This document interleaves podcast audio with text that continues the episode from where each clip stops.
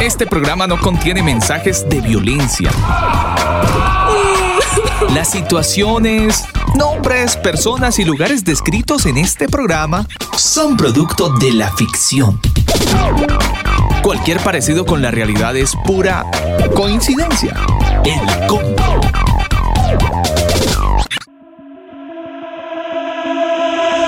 Freedom was something I never found.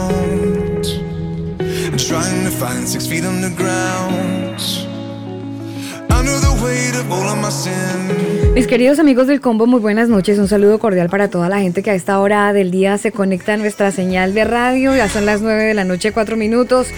Es lunes 31 de agosto. Estamos cerrando este maravilloso octavo mes de este año 2020. Un año súper raro, muy cortito, muy pausado. Bueno. Un año en el que definitivamente hemos aprendido muchas cosas y hemos estado además muy quietos. Bueno, iniciamos el combo en esta bonita noche de lunes, dando gracias a Dios por este regalo maravilloso de la vida y de poder estar con todos ustedes a través de este espacio. Mi nombre, Alba Osorio, en compañía del ingeniero Daniel Torres, estaremos acompañándolos en esta noche con un tema muy interesante. Entre tanto, vámonos con esta muy buena canción de Jeremy Camp. La canción se titula Dead Man. Buena música, buenos sonidos a esta hora de la noche.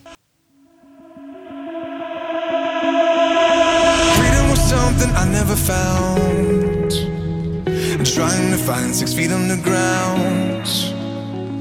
Under the weight of all of my sin. Fighting the fight that I couldn't win.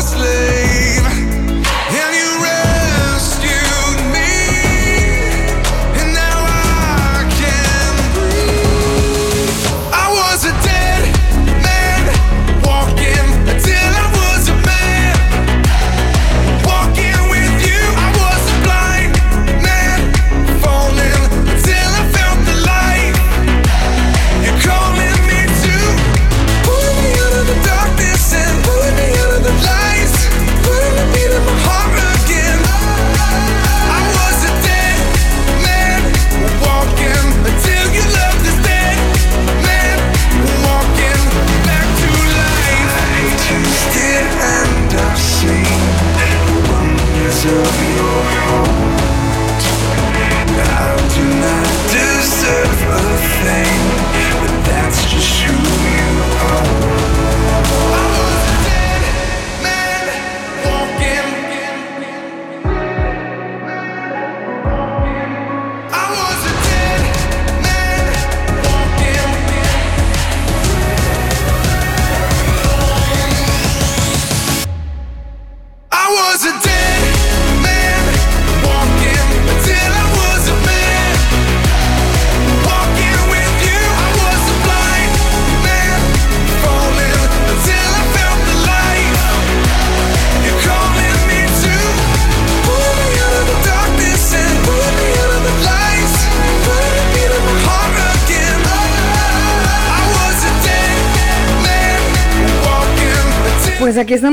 electrónicos, eh, noche de lunes. Usted dirá, bueno, que le diga a esta gente que estaba muy electrónica con la buena música de Jeremy Camp, ¿qué le vamos a hacer?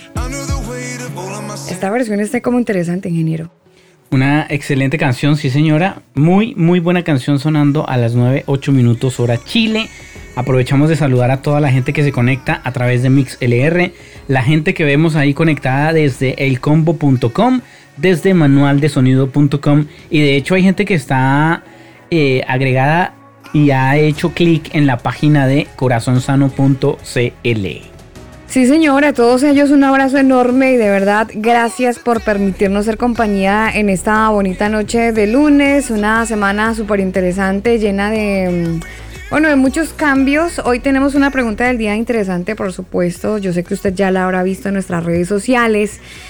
Tiene que ver con eso que todavía está vigente y eso que todavía sigue pasando en nuestros países, esto que todavía... mm, le vamos a decir el bicho, Daniel, porque esta palabra a veces eh, cuando se llega a las redes sociales empiezan como a, descontextualizar un poco lo que uno quiere decir o a llevar eh, eh, como lo- las publicaciones por otro hilo conductor y pues la idea es, mientras uno pueda tener autonomía sobre sus ideas y sobre lo que, lo que quiere expresar, pues qué mejor, pero por estos días, al parecer... mm, se tergiversan ciertas, ciertas publicaciones, se silencian ciertas voces, entonces vamos a decirle el bicho, usted ya sabe de qué estaremos hablando.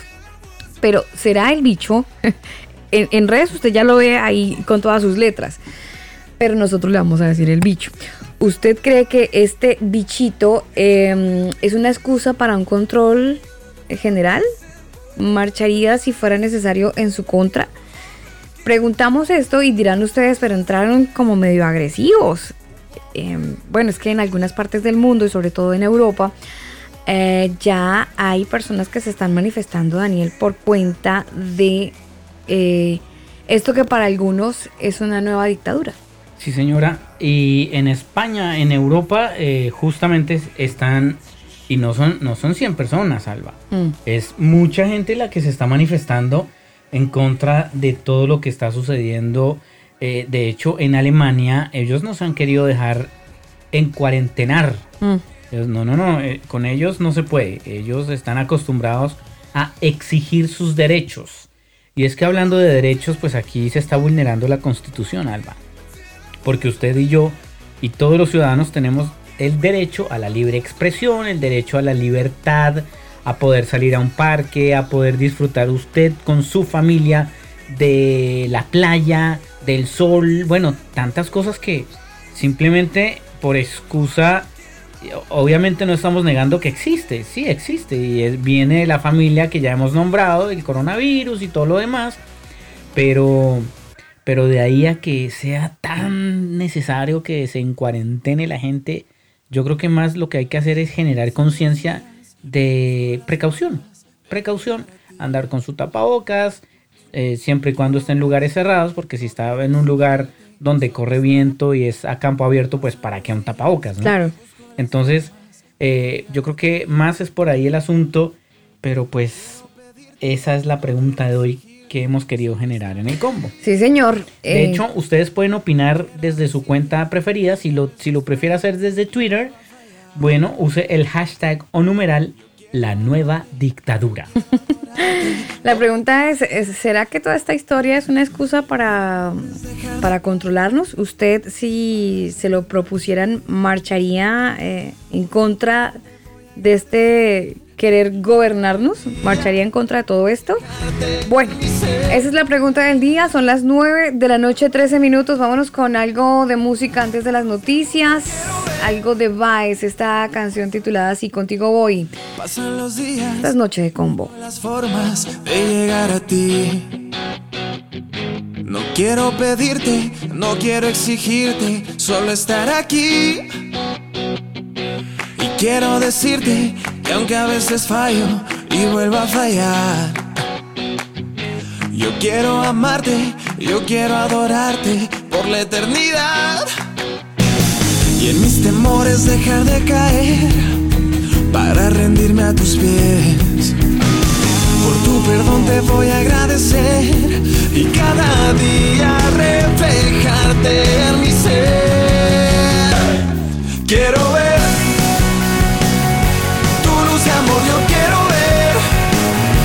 pues hoy puedo reconocer que contigo soy mejor.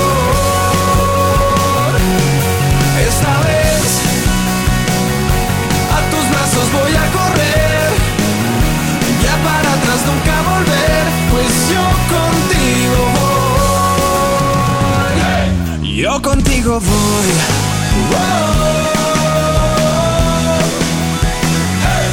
Yo contigo voy.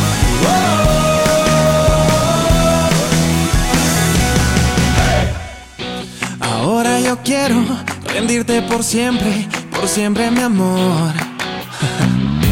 Dejar el pasado, vivir el presente, luchar con valor.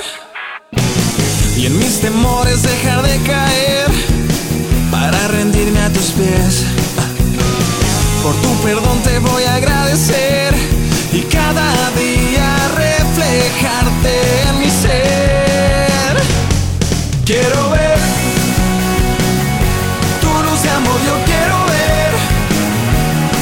puedo reconocer que contigo soy mejor. Esta vez a tus brazos voy a correr. Ya para atrás nunca volver, pues yo contigo voy. Yo contigo voy.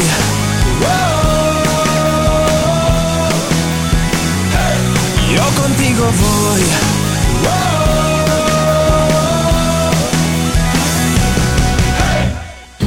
Mis temores dejar de caer para rendirme a tus pies. Por tu perdón te voy a agradecer y cada día reflejarte. Quiero ver tu luz de amor, yo quiero ver, pues hoy puedo reconocer que contigo soy mejor. Esta vez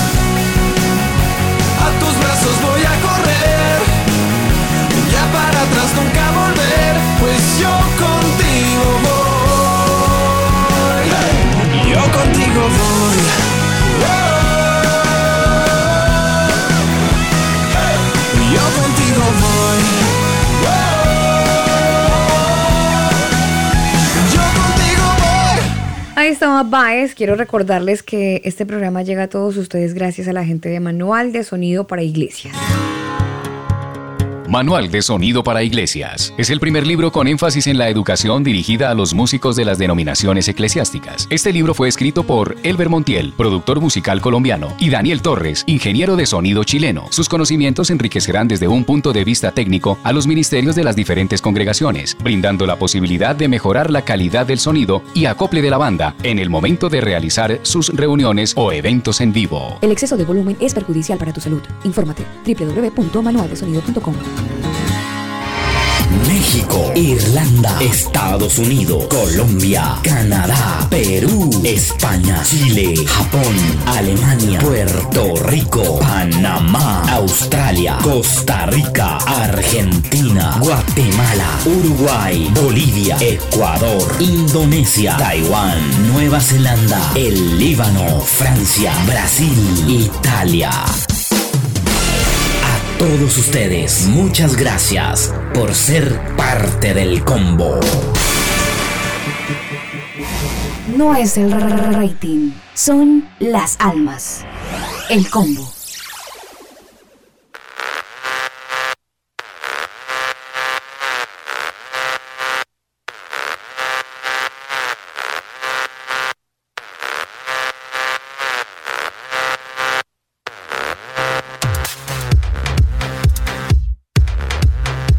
Ya son las 9 de la noche, 18 minutos. Saluda a la gente que está conectada con nosotros a esta hora del día. Es lunes 31 de agosto. Buen tiempo a esta hora. La temperatura es de 9 grados. La máxima hoy se pronosticó sobre los 17 grados. Todavía estamos en pleno invierno, cerrando el capítulo o esta estación. Pero igual algo congelados, ingeniero. El día estuvo, sí, con mucho sol y la cosa, pero de repente, de repente el frío no se ha ido, entonces se siente esa sensación. Sí, señora, es un... Bueno, las noches están un poco frías, igual que las mañanas, pero ya se empieza a sentir como la primavera empieza a golpear las, las puertas de la casa, ya empieza ahí a sentirse el cambio de clima y de temperaturas. Sí, señor. Bueno, quiero contarles, yéndonos para México a esta hora, y más exactamente para el estado de Veracruz, donde el 20% de los templos evangélicos no tuvieron la necesidad de cerrar su puerta ante la pandemia por el coronavirus. Y es que cerca de unos ocho espacios religiosos están brindando servicios porque la cantidad de asistentes pues no, supera- no su- no superan las 30 personas. Hay otras iglesias que sí vieron la necesidad de cerrar con el fin de evitar los contagios masivos y es el caso de los lugares de culto en los municipios como Córdoba, Atoyac, Coscomantepec, Coscomatepec, mejor, eh, Huichapa, Fortín, eh, Mariano Escobedo, Olmeca, Orizaba, Río Blanco, Tequila, Tomatlán, Songólica y donde en estos lugares van a recibir el 25% de su capacidad eh, en cuanto al aforo. Hay otros lugares donde, por ejemplo, Tepsinintla, oiga, nombres raros en México, eh, tienen una apertura, van a tener una apertura del 50%, pues por estar con algo así como con semáforo amarillo en los lugares donde es que se están rigiendo como si fueran semáforo, Daniel. Semáforo, dependiendo del color, entonces depende también si, si, si, el, si el colorcito del semáforo o la reapertura depende de eso, del color del semáforo. Ajá. Eh, hay algunos sectores de México donde la reapertura depende de algo que han llamado desde el gobierno el semáforo epidemiológico. Y eso indica el color en que se encuentra cada zona y de ahí Sí. de- depende si se abre, si se cierra o, en- o está ahí en stand-by. Mire, en ese sentido, qué importante es que no sean mega, mega iglesias, ¿no? Sino iglesias chiquititas que no superen Sí, las pueden 20 seguir personas, funcionando. 25 personas y, y pueden seguir funcionando. Sí, ese no ha sido problema para, para esas iglesias que no tienen un aforo mayor a 30 personas, pues tienen la habilidad de, de poder seguir predicando. Eh, bueno, cosas buenas y extrañas que pasan con estas épocas de pandemia. 9, 21 minutos, más noticias a esta hora de la noche. Más noticias, Alba, le cuento que en Chile los señores de Claro anunciaron un acuerdo con CTR y la conductividad austral. Son concesionarias de infraestructura para poder usar la red de fibra óptica austral. Usted sabe que este proyecto se llama FOA. Y este proyecto eh, tiene un periodo de duración de 6 años. Informan eh, que este proyecto FOA conectará desde Puerto Montt a Puerto Williams a través de una fibra óptica submarina y terrestre con una extensión de 2.800 kilómetros y tiene una capacidad de 16 terabytes por segundo. Eso es equivalente al 2 por- 2.5 veces del tráfico internacional de todo el país. Usted se podrá imaginar esa ese cable de fibra óptica. De acuerdo con eh, esta información, esto permitirá brindar una mejor conectividad en la zona del sur del país. Pues usted sabe que gracias a esta pandemia se han dado cuenta de que el Internet es indispensable. Entonces para personas, organizaciones, empresas, este proyecto va a ser una mejora en el acceso de los servicios digitales y por consecuencia pues va a reducir la brecha digital en todo el país. Es lo que explicó el señor Cristian Salgado, quien es director legal de este reglamento de Claro Chile. Además, junto con esto mejorará también la conectividad de los, conectividad de los usuarios.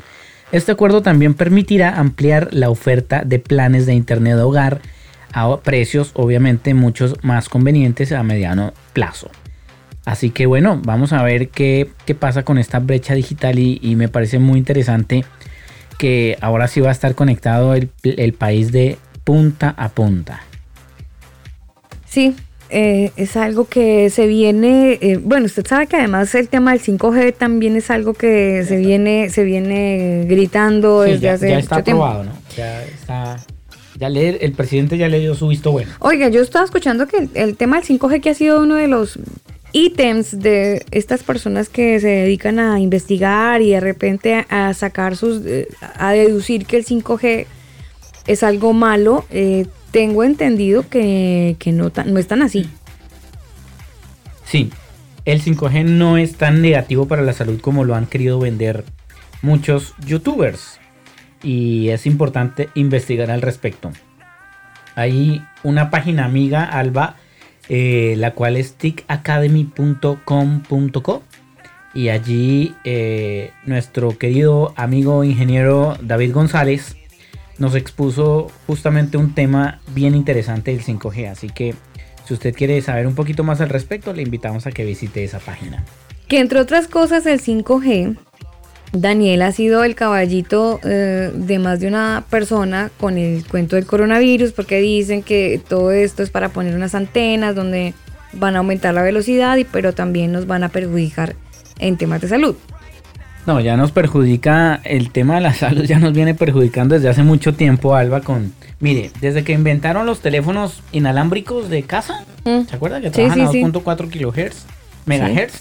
Eh, bueno, los microondas, tantas cosas que nos vienen haciendo daño desde hace rato eh, y, y creemos que el celular simplemente no nos afecta y todo lo demás sí afecta, desde hace tiempo nos está afectando. Entonces, la evolución del 3G, después el 4G, ahora el 5G, pues no, no es que nos vaya a, a cocinar el cerebro. El cerebro ya no lo tienen cocinado desde otra... Ya está frito. de- desde, desde la iglesia nos lo están cocinando. Ya está frito. Vámonos con música, no sin antes recordarles nuestro tema del día. Nuestro tema del día, el COVID-19, es una excusa para el control. Es- ¿Marcharía en su contra?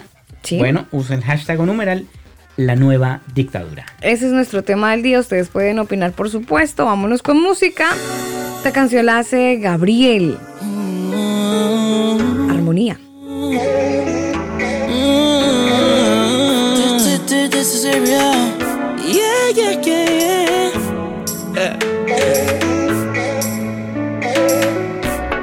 A veces no puedo dormir solo pensando si yo te agradé. Trato de imaginarme un momento sin ti, pero sé que me echaría a perder. Oh, Es que la vida Nada tiene sentido si tú no estás. Oh, no, no, no, no, no. Desde el principio viste mis fallos como quiera me supiste amar. Tú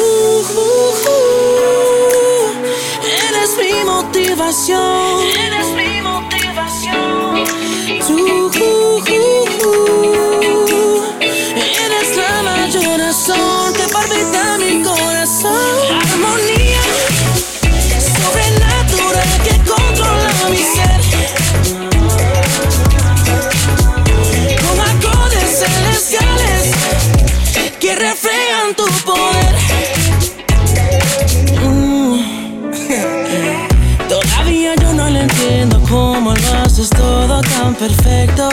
Todo tan perfecto. Mi mente no puede captar como en tus obras no hay defectos. Oh, es que en la vida nada tiene sentido si tú no estás. Oh, no, no, no, no, no. Desde el principio viste mis fallos como quiera me supiste amar. Tú eres mi motivación. Eres mi motivación. Tú eres la mayor razón que palpita mi corazón. Armonía sobrenatural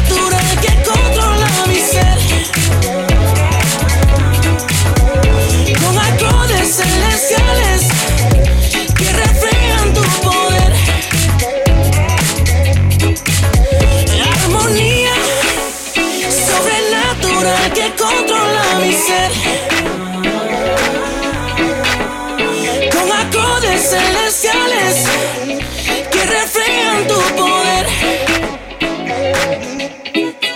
Ahí estaba Gabriel y esta canción Armonía. Ya son las 9 de la noche, 28 minutos. El saludo a la gente que está conectada con nosotros a esta hora del día. A ustedes un abrazo. Gracias por estar conectaditos, por supuesto, a esta hora eh, del día en el programa El Combo. Escucha el combo en Spotify, Apple Music, Google Music. Nosotros te acompañamos. Nuestro tema del día.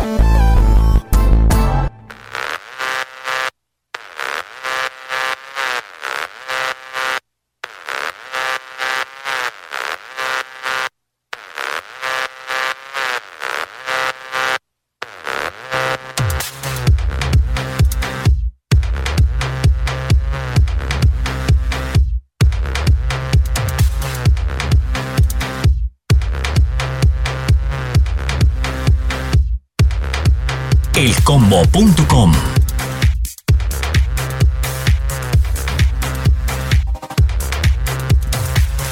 Nuestro tema del día en el programa en esta bonita noche pues es básicamente una curiosidad que nos ha despertado ciertas movilizaciones en Europa, algunas en Sudamérica, de diferentes grupos y, un buen, buen número de personas em, que salen las calles a marchar porque aseguran que el bichito eh, es una excusa para el control. Y entonces la gente está saliendo enojada porque dicen nos quieren controlar, nos quieren, eh, no, no nos quieren permitir hacer, tener como la vida que antes teníamos, el poder ir a la iglesia, el poder tener ciertos desplazamientos como teníamos la vida hace un par de meses, esas cosas ya no se pueden hacer. Y entonces pareciera que todo esto es, em, pareciera que tuviera como un tema, un corte, un color político.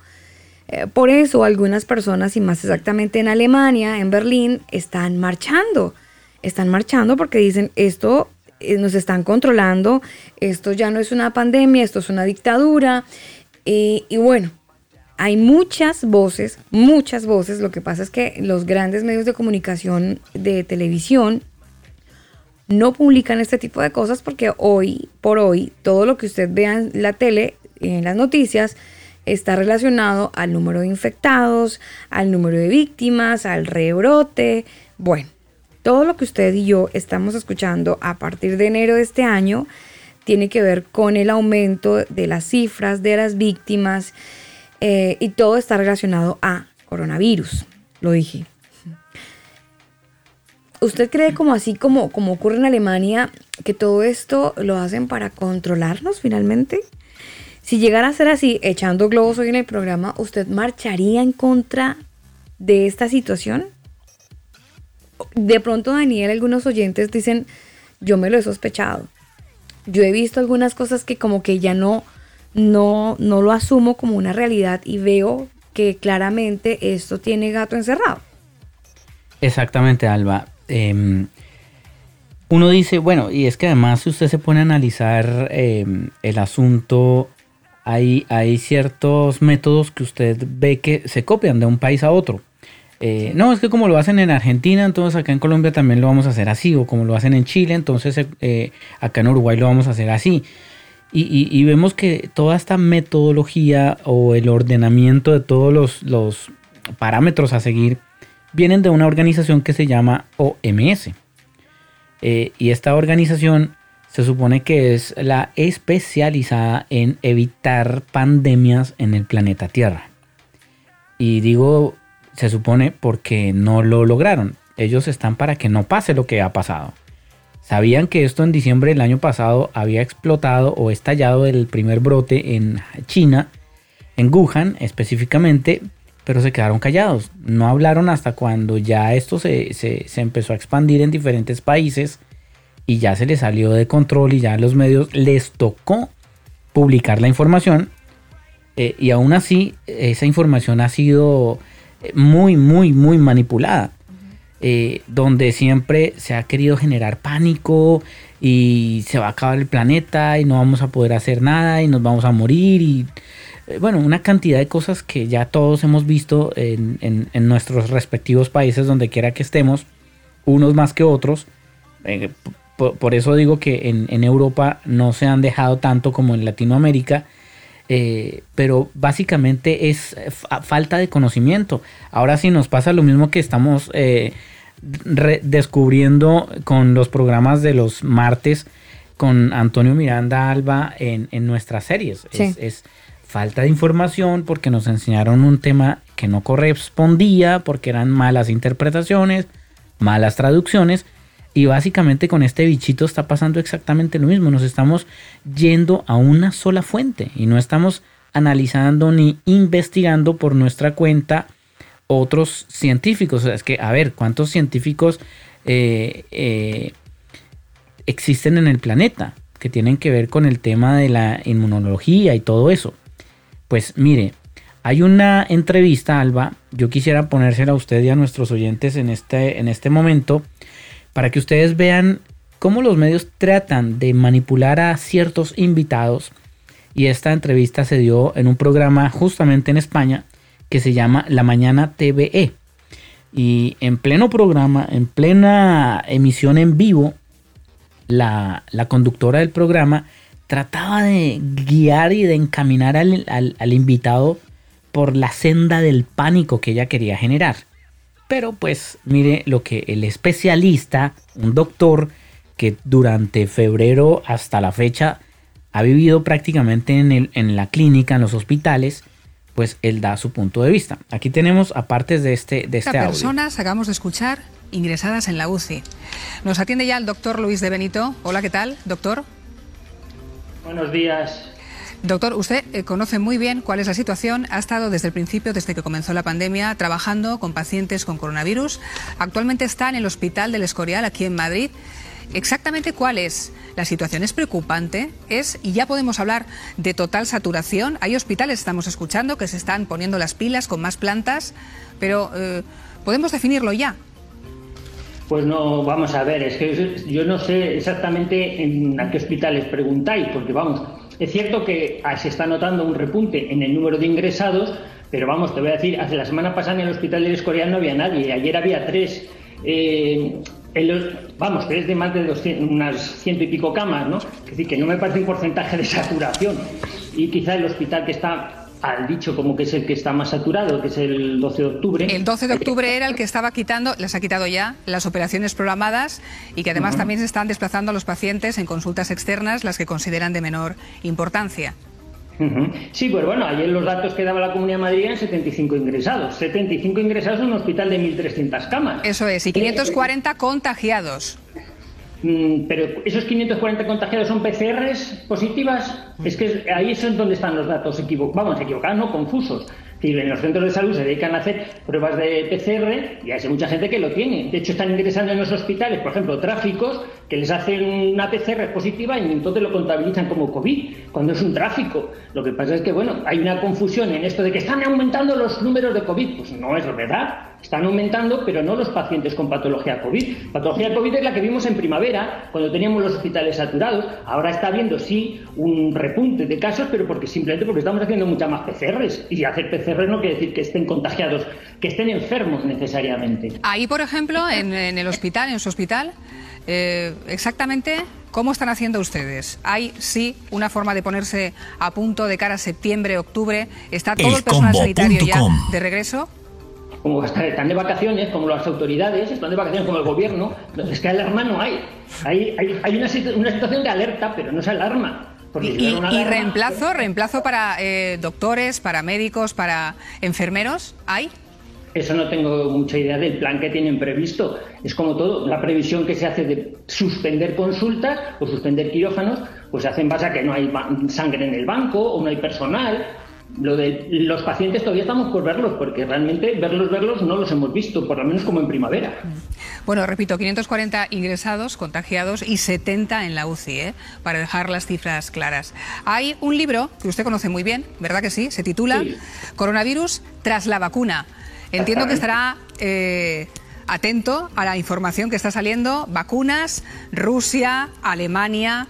Ayer saltaban las alarmas, hoy parece que no la va a tener a punto para otoño. La de Pfizer, que parece que tiene un poquito más de eficacia. ¿Cómo lo ve? Bueno, sí es cierto que es muy comercial hablar de una vacuna, sobre todo cuando previamente se ha metido miedo y se ha hecho creer que hace falta, porque claro, hay que colocarla. La cuestión es si realmente es necesaria, primero si es segura, segundo si es eficaz y por supuesto y principal si es necesaria o no, porque si resulta que es cierto que está contagiándose tanta gente, digo yo, ¿para qué va a hacer falta una vacuna si ya todo el mundo la ha pasado? Eh, ¿no? Un poquito la necesidad de una vacuna. Sí. Lo que hay que vacunarse contra el miedo, porque eso sí, la alarma social que se está generando con esto, a los médicos desde luego nos deja perplejos. Eh, nos deja entonces un mensaje de tranquilidad, pero yo insisto, porque llevamos una media de más de mil positivos al día en España. Vale. ¿eh?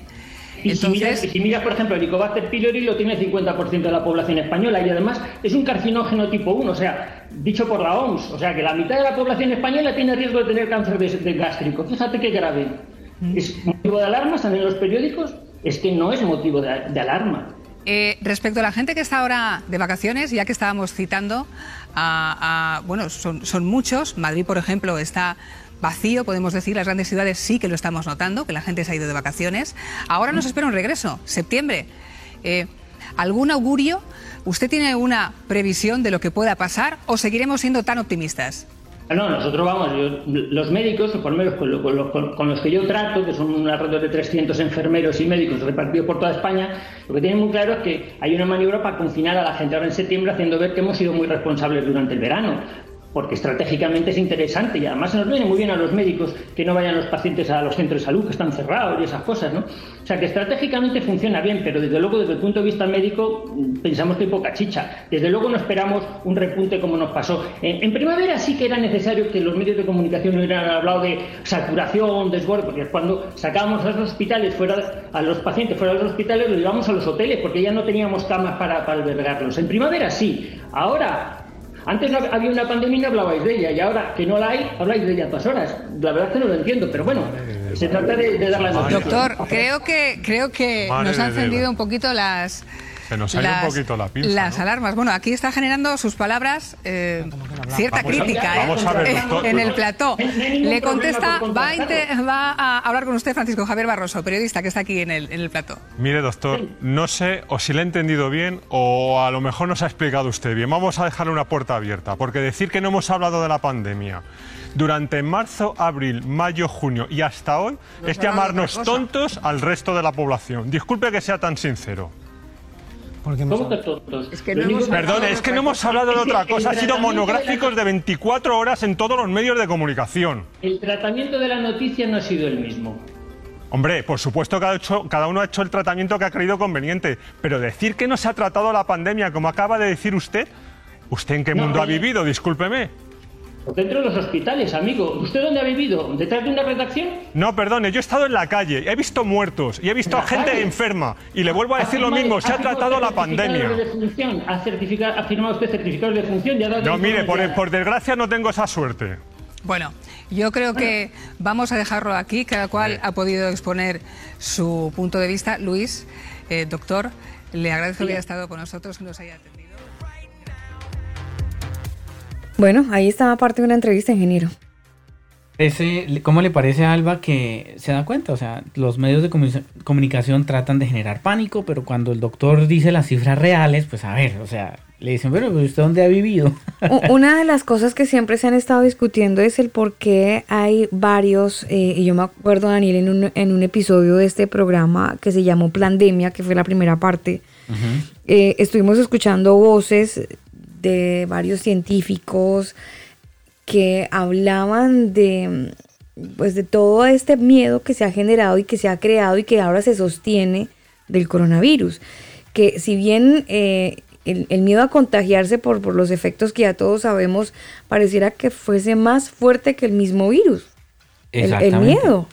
el, el temor. Y uno dice, bueno, pero a ver, entonces realmente el, el- gobierno está aprovechando esta situación para generar encierro, para evitar protestas, para manipular a la población, para controlar, porque es que ahora lo que están diciendo es que tiene que estar a un metro de distancia, obviamente... eh, Usted sabe que el GPS con un metro de distancia siempre se, se- trabaja mejor, ¿no? Entonces uno dice, bueno, pero realmente ¿cuál es el fin de todo esto? Eh, obligarnos a toda la población a, pon- a ponernos una vacuna que no se sabe si realmente Mm. funciona. O sea, una vacuna que se está experimentando. O sea, el planeta entero en serio va a ser, eh, vamos a ser ratoncitos de laboratorio obligados, porque, a ver, si usted no se vacuna, entonces... y permítame, desafortunadamente Chile es un tubo de ensayo. Sí, No quiero ampliar más mi comentario, pero en este momento Chile podría ser un tubo de ensayo. Exactamente. Y usted dice, a ver, pero entonces, si usted no se vacuna, no va a poder optar, no sé, a beneficios del gobierno. O si usted no se vacuna, entonces no va a poder ir a lugares públicos. En- Entonces, eso de alguna manera no es quitarle la libertad a los ciudadanos, no es metérseles, ahora sí como dicen en Colombia, metérseles al rancho, eh, abrirles las ollas y comerse hasta la pega del arroz. Eh, yo creo que es tiempo como que de verdad nosotros investiguemos y que primero que todo le saquemos ese temor, ese pánico que nos pudo haber generado toda esta situación, que nos pudo haber generado quizás la muerte de algún familiar cercano, porque a ver, la muerte, ¿cuál es el problema de morir? La muerte puede llegar en cualquier momento, con un virus, con un tropezón en una escalera. Es que Daniel, o sea, eh, acuérdese que cuando empezó toda esta historia de coronavirus, eh, la cantidad de, de cadáveres y personas en, en Ecuador mismo, estuvimos viendo algunas imágenes Sí. súper fuertes, todo empezó en Europa, España, Italia, que fueron eh, países donde nos generó tanto miedo, porque en realidad daba miedo ver el número de, de- de personas que morían a diario, que, se, que entró en un tema de descontrol impresionante. Sí, de pánico, es que eso era pánico generalizado. Y, y usted dice, bueno, a ver, pero entonces, ¿por qué si Holanda no encerró a nadie? En, en- no- en Alemania, en Berlín. En, Hola- en Holanda también. Mm. Eh, en Europa, hay varios países en Sí. Europa que hicieron lo mismo. No encerraron a su gente, sí tomaron medidas de precaución, pero no encerraron a nadie. Y ellos lograron aplanar la curva. A ver, ¿y por qué en Latinoamérica no pasa? ¿Por qué Para- la- creo que Paraguay es el único país que no, no ha hecho todo el régimen, no lo ha llevado tan en la línea como otros países o el resto de la, de la región, pero ha sido de los pocos, y si no el único, que ha estado como medio lejos de, de toda esta cuadrícula de cuarentena Es que- estricta. y, y es que es contradictorio, Alba, porque a usted le dicen, mire, lávese bien las manos, póngase alcohol gel y de esa manera va a evitar el coronavirus. Entonces, ¿para qué queremos una vacuna? Si ya sabemos cuál es la solución para no contagiarse. Uno dice, bueno, ¿a qué jugamos? O nos lavamos las manos bien, nos ponemos gel, andamos con la protección y listo. ¿Para qué la vacuna? Una vacuna que no se sabe si realmente funciona o no funciona. ¿Qué nos va a traer? ¿Qué consecuencias nos podría traer a nosotros eh, o, no a nosotros? Porque las defensas eh, a lo mejor son distintas, pero para los niños, no sé usted, Alba, si ha visto al respecto tantas vacunas que han provocado tantos daños en tantos niños. Sí, desafortunadamente. Y mire, las redes sociales para esto se, se prestan y mucho. Sí. Porque la gente, pues obviamente cada uno desde sus vivencias, pues va, va publicando sin, sin, sin filtro. Eh, estuve viendo, de hecho, el caso de un bebé, no cumplía el año, y la reacción a una vacuna, pues fue muy, muy, muy fuerte. Y se ve claramente el niño como, como trata de convulsionar. Es un niño que está en, en su pañal, y está sin ropa, quiero decir. Y mm, él trata de convulsionar y se le ven pues todos los gestos bruscos producidos por, este, por esta manifestación en su cuerpo. Y la mamá asustada, Pero yo pregunto, le ¿para qué, ¿para qué una vacuna a un bebé que viene saliendo de, del vientre de la mamá, donde a- obtiene todas la las proteínas y todo lo que necesita para, para, para sobrevivir? O sea, acuérdese nomás cuando, cuando uno era pequeño, Alba, uno se, hasta se comía la tierra. ¿Y qué, qué parásitos tenía? ¿Qué, qué- de qué se moría uno? De nada. Al- antes creaba defensas. Entonces, uno sí, sí se pregunta eso, bueno, realmente todo este tema eh, eh, es así. Pero usted ha sentido, Daniel, eh, y yo no sé si la gente que está en la sala de chat, ustedes han sentido de repente como, mm, como que esto lo han politizado Totalmente. y de alguna manera ya el control es excesivo, o sea, si bien sabemos que hay que mantener la distancia social y mantener la higiene, que es lo que finalmente le da el éxito a, a no contagiarnos, ¿por qué, por qué no dejarnos reunir en las iglesias, por ejemplo? ¿Por qué no permitir que tengamos tiempos eh, de cercanía? Yo, yo creería incluso, Daniel, que esas libertades por las que tanto se han estado luchando y tanto, tantas manifestaciones se han dado al- alrededor del mundo, están entrando en un peligro eh, de, no seguir con esta libertad. Es que mire, Alba, desde que el país se declaró en estado de emergencia, chao libertades. Ahí el que ordena y el que manda es el gobierno, las fuerzas no, ni siquiera, militares. ni siquiera Daniel, por- ni siquiera Daniel, porque eh, el nuevo presidente y de pronto no sé si a lo mejor la gente lo ha sospechado o ha tenido esa malicia indígena que a veces decimos usar. eh, cuando empezó todo este tema de la pandemia y cuando definitivamente desde la OMS el señor Tedros dice, ay sí, es- estamos en, en- en una situación complicada que pasa con los meses, pasa con los meses, Sí. Cuando ya la cosa Le se toca- sale de las toca- manos. Sí, le toca a la, a la mala reconocer que la embarraron. Claro, que- porque que- mientras en, en China estaban con esta situación, ellos Ajá. seguían teniendo aeropuertos abiertos, vuelos internacionales, Ajá. todo el mundo entraba, salía y eso era tránsito libre. Y todo eso fue lo que de alguna manera ayudó para que esto se regara y se esparciera por todo el mundo.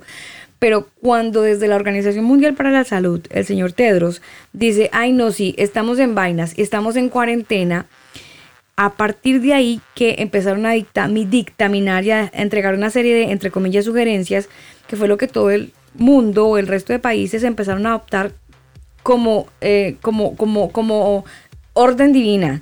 Lo que dijeran desde la OMS, eso se Palabra aplicaba. de Dios. Claro, eso se aplicaba. Entonces, los gobiernos dejaron de funcionar como gobiernos. Sí, sí, Exacto. póngale el nombre que usted quiera, estado Sí. de emergencia, eh, estado de catástrofe, el, el nombre que usted quiera, porque muchos gobiernos se decretaron así. Pero finalmente, Daniel, quien daba la, mandaba la parada, Y todavía. era la OMS, sí, El que todavía. manda la parada es la OMS. Y, y yo no entiendo por qué hay gobiernos que siguen ah, ahí metidos en esas organizaciones cuando no han hecho sus funciones correctamente. Mire que Javier Rocha nos comenta, porque hay, hay más población sin acceso a servicio público. Y si los entes políticos no quieren emitir una decisión que los haga perder puntos. Obvio, entonces, pues en ese sentido, obviamente los gobiernos Mire, Alba, por ahí yo vi un meme que decía, eh, la medicina no está hecha para curar gente, sino para enfermarla, porque si no la medicina no serviría. Es como, es como, no sé, cuando usted lleva su auto al mecánico, el mecánico le arregla el auto, pero le, le- le hace algo a otra pieza para que con el tiempo usted vuelva.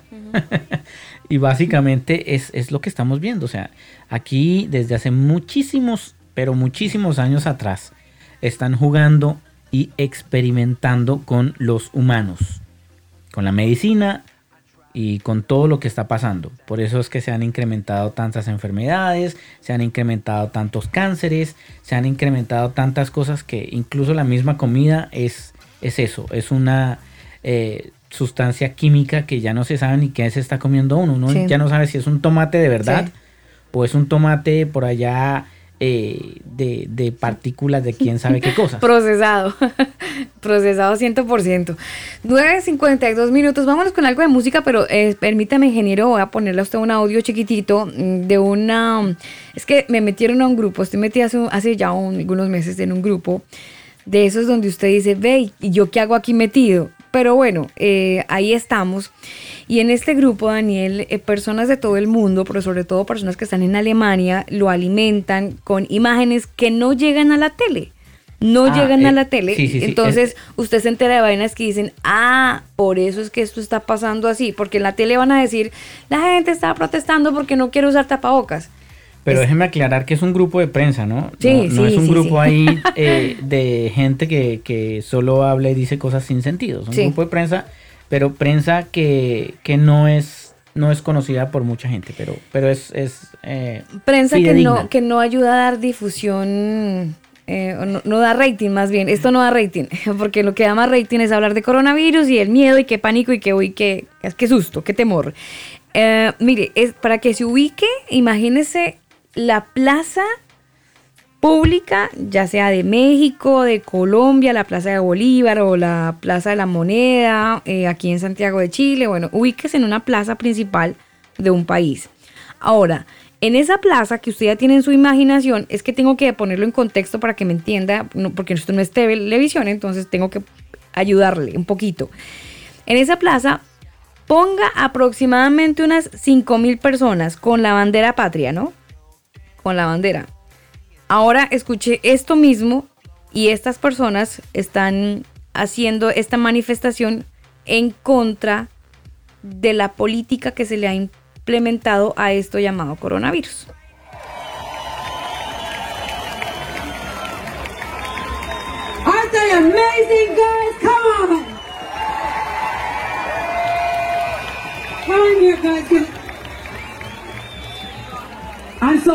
Aquí no van a hablar, pero eh, de repente es para que usted tenga el audio y escuche la multitud.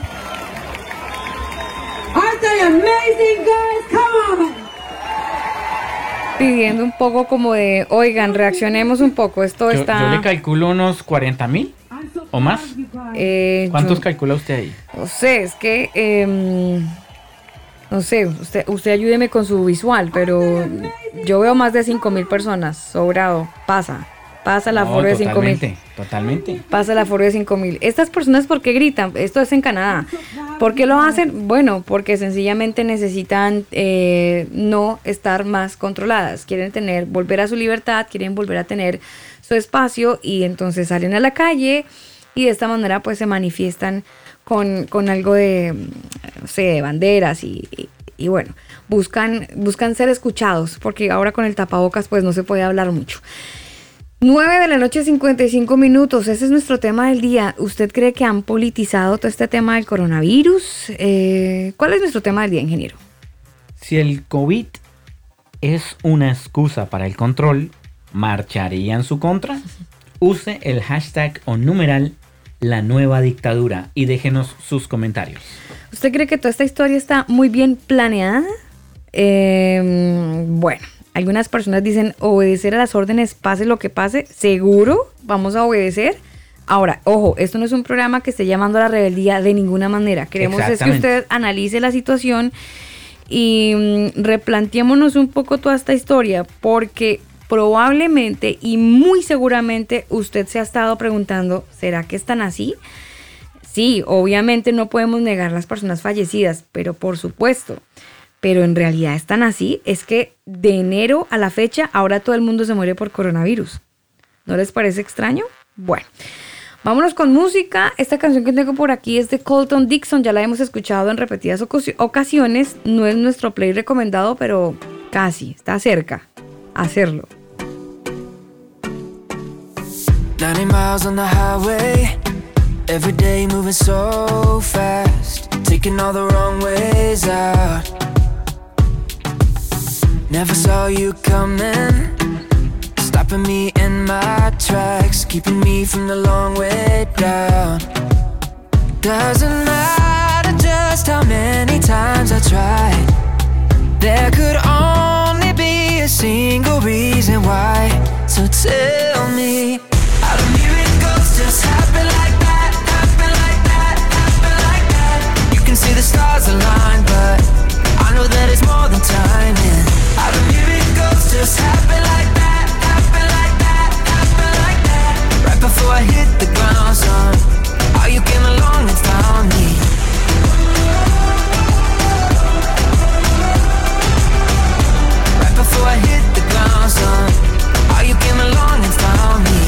Some will say it's magic, but I know that you did all that. You're the reason, there's no doubt.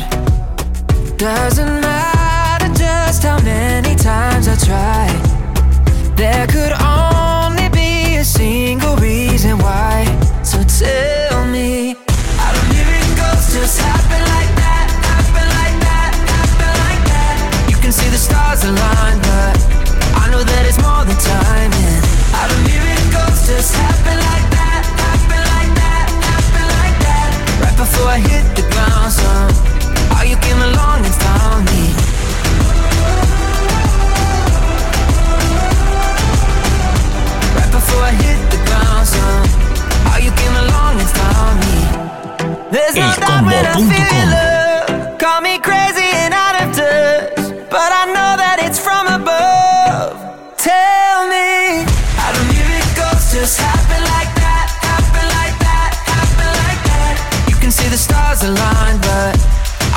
it's more than timing. How do miracles just happen like that, happen like that, happen like that? Right before I hit the ground, son, how you came along and found me.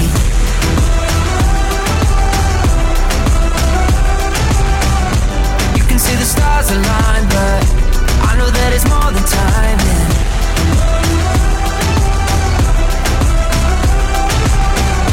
Right before I hit En las noches, el combo. Solo Jesucristo es el camino, la verdad y la vida. Si te cuentan otra cosa, te están desinformando. El combo.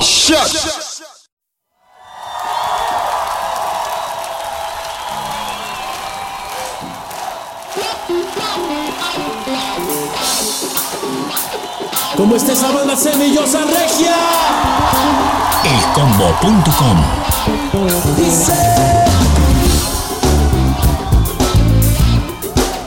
Como dice. Uh. Como dice. Uh.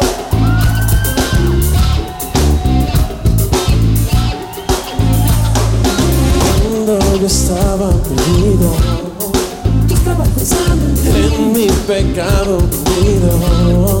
Tú Cuando yo estaba perdido. Estabas pensando en mi pecado hundido. Quisiera darte gracias, personalmente cara a cara, gracias por todo lo que has hecho, gracias por haberme rescatado del naufragio, gracias por haber dado tu vida, gracias. Mientras yo andaba en el camino al día, vivía mi verdad dentro de mi vida. En mi oscuridad vi una luz que me decía, yo soy el camino, la verdad y la vida. Oh. Oh. Respondiste cuando no llamé. Sí.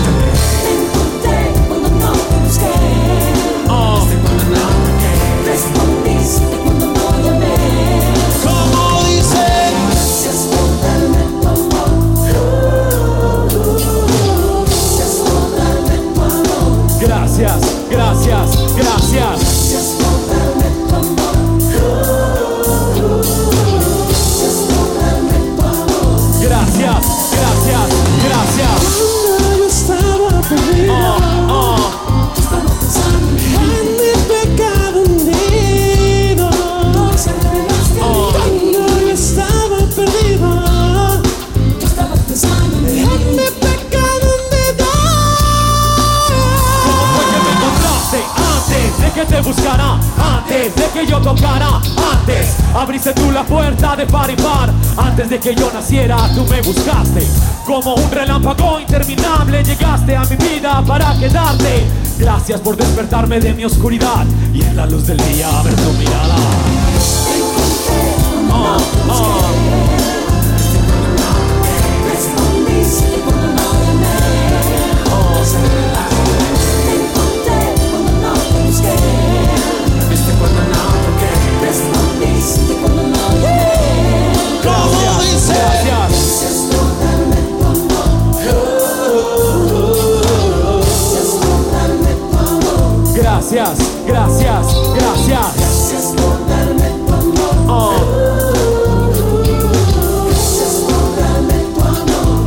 gracias, gracias, gracias. Gracias por darme tu amor. Gracias Dale, por Mariah. darme tu amor. Elcombo.com Gracias. Gracias por darme tu amor. Gracias por darme tu amor. Señor, tu precioso amor. Gracias por darme tu amor. Perdón. Gracias por darme tu amor. Señor, tu maravilloso perdón. Gracias por darme tu amor. Señor,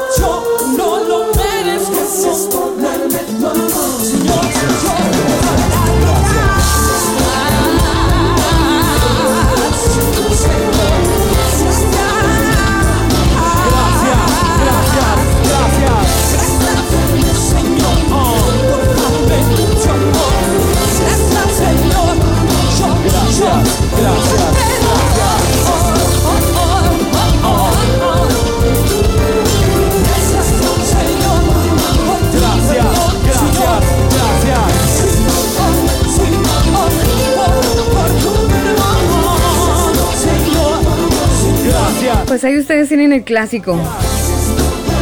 Gracias.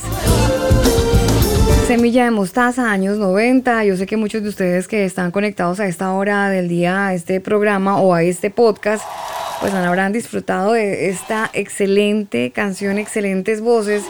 Y además, Daniel, que eh, Semilla de Mostaza tiene esa particularidad que se sienten, bueno, pasa con esta banda, lo de pocas bandas, y es que usted puede disfrutar no solamente las voces, sino incluso los instrumentos, como que lo siente y siente el bajo y se siente tan rico, de verdad. Es, es como un plato de comida que le sirven a usted. Usted siente cuando lo prueba como el sabor de cada ingrediente y eso le hace disfrutar mejor el plato de comida. Bueno, eso mismo eh, pasa a veces con, las, con, las, con la música y con algunas canciones y sobre todo con algunos intérpretes que permiten ese, ese sazón tan rico en una canción que uno la puede disfrutar.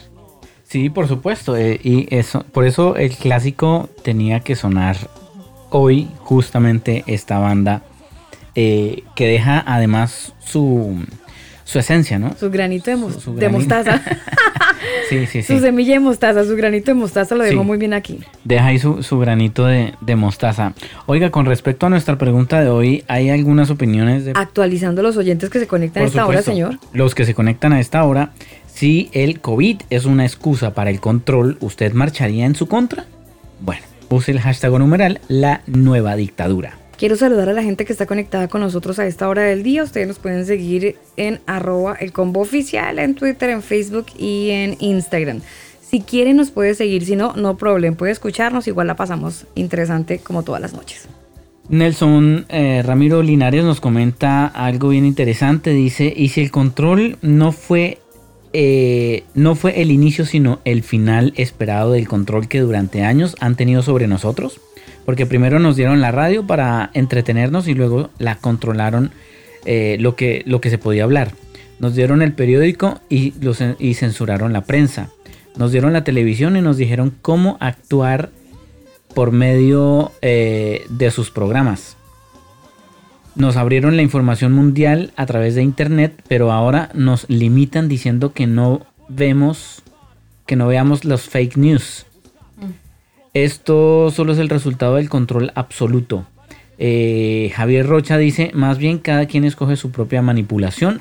Que los pongan, que los pongan no quiere decir que debamos estar o depender de ninguna cosa que ellos digan. Totalmente de acuerdo. Uno elige qué quiere ver y que por eso, por eso me parece interesante, por ejemplo, eh, vuelvo y reitero lo, lo que estamos aprendiendo los martes, Alba. Uno decide qué quiere y qué no quiere tomar. Mire que también nos comenta acá el señor Ortiz de la Prada, Javier. Dice sí, o sea, sí marcharía en contra. Giovanni Salamanca dice, de pronto si la marcha es virtual. David Murat dice, obvio, Bobis. Comenta ahí eh, el señor David Murat. Y bueno, son algunos de los comentarios con respecto a nuestra pregunta de hoy en el combo. ¿Usted marcharía en contra de este control que estamos teniendo gracias al COVID? Bueno, pre- preguntar primero si percibe que hay algún tipo de control mediático político, porque si bien controladitos sí nos tienen a todos. Usted acuérdese todo, todo cuando empezó toda esta historia, Daniel, en, en la China, que nos decían que a la gente la estaban dejando casi que encerrada en su casa y no les ponían como candados y les sellaban las puertas de sus casas con el propósito de que no salieran. Bueno, y es que además allá el control, Alba, que hay sobre los ciudadanos a través de internet es impresionante. Es absoluto. Usted publicaba un video y de una le caía a la policía. ¿Y usted por qué está publicando eso en contra del gobierno? A la cárcel. Uno dice, oye, esa libertad de expresión que supuestamente nosotros nos jactamos de decir que tenemos. Mire, le voy a decir- ¿Realmente la tenemos? Le voy a decir un- una cosa que he estado escuchando ahí por, por debajo de la mesa, una voz muy bajita, mm, que no, no ha tenido fuerza porque dicen que era lo que se venía eh, con el cuento del coronavirus, sino que eh, siempre hay un bando bueno y un bando malo, ¿no? Claro. Como en todo. Así como pasa en el mundo espiritual, eh, que sabemos que siempre hay una oposición a la, a la palabra del Señor, pues de alguna manera, al parecer, hay un bando que no es tan malo, eh, sin entrar dentro del marco religioso, obviamente, o no me vayan a apedrear ahora por lo que estoy diciendo, Pero eh, dentro de esos bandos del, del color blanquito, escuché, Daniel, que el propósito, en parte, de lo que querían hacer con las personas que tenían contagio con coronavirus, por ejemplo, una familia cuyos padres recibían o eran contagiados por coronavirus y esta familia tenía tres o dos hijos, con el fin de que esos niños no corrieran peligro, el gobierno los iba, los iba a sacar de ese núcleo familiar. Y escuché que era, era como el paso dos o una de las formas que iban a tratar da- de, quitar los niños de los hogares. Pero que, eh, por- bueno, por supuesto, al parecer todo esto salió a la luz, no a la luz pública, pero sí a la luz de, eh, de lo que se quería hacer. Y muchas personas se opusieron para que esto no se diera como, como régimen o como medida eh, para que las familias no, no, no perdieran sus hijos. Pero eso, en parte, era lo que querían hacer. ¿Sabe por qué? Porque en China lo hacen, lo hicieron. Bueno, vi- vimos muchos videos donde los niños llorando a, a grito entero que no Mm. le quitaran al papá. Eh, simplemente se llevaban al papá y los niños quedaban ahí a, a- a su suerte. O sea, es una locura, en serio. Una locura, Alba. Ahora, por otro lado, viéndolo desde otra perspectiva, hay muchos eh, hombres y mujeres que son de las Fuerzas Armadas y ellos, hay muchos que están entre la espada y la pared, Alba, donde a muchos de ellos se les dice que usted no puede pensar que usted simplemente tiene que obedecer las órdenes y por otro lado, eh, ellos saben que en algunos casos se está abusando de realmente su autoridad, o sea, están es vulnerando otra, ¿no? ciertos derechos Sí. que, que ellos saben que, que está en la constitución y los están vulnerando a los ciudadanos y dicen, bueno, eh, ¿qué onda? O sea, ¿cómo hacemos? ¿Yo qué hago? O, o- o respeto a los ciudadanos que juré proteger o respeto a mi superior que me está dando una orden. Es, es bien complicado ese tema, Alba, porque si usted se pone en los zapatos de ellos, ¿usted qué haría? O sea, aquí, en serio, ¿usted qué haría? ¿Qué decisión tomaría? Es su fuente de trabajo, con eso usted alimenta a su familia, pero por otro lado usted está viendo que usted misma está siendo injusta. Un dilema moral, de alguna manera, que tienen muchos de los... eh, Pues mire, le tengo el audio, Alba, de una mujer que es policía. Esto es en España. Y ella está tan desesperada que decidió volverse youtuber. mm, Y ella dijo, ok, me voy a volver youtuber y en, y en este canal de YouTube voy a dar artículos, decretos, leyes que usted como ciudadano tiene que conocer y que nosotros los policías estamos vulnerando. Y ella, eh, a través de ese canal, han habido otros compañeros que se le han sumado eh, y que se han sentido muy mal, Alba. Eh, casi, que, casi que al punto de suicidarse porque no saben qué hacer. Si hacerle caso a, a su superior o definitivamente la norma. eh, proteger al ciudadano que juraron prometer, proteger. Entonces, escuchemos aparte de esta, de esta nota que ella nos, nos comenta aquí en este, en este audio.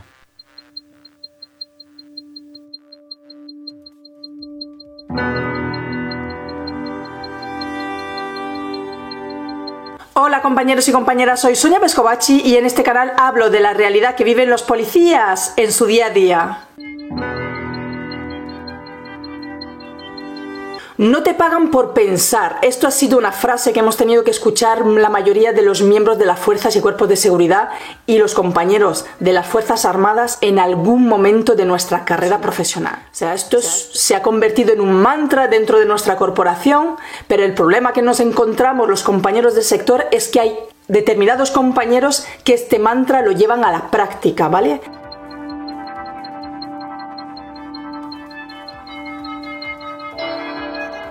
Y estos compañeros no se están dando cuenta del daño que están haciendo a la sociedad. Porque todos los policías y guardias civiles, cuando tomamos la decisión de pertenecer a este sector, juramos el proteger y ayudar a todos los ciudadanos, no meterles miedo en el cuerpo, ¿vale?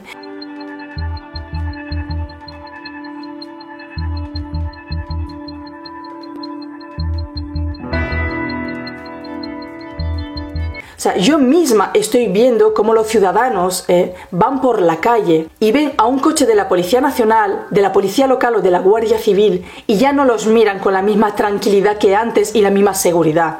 No, los están mirando ya con miedo.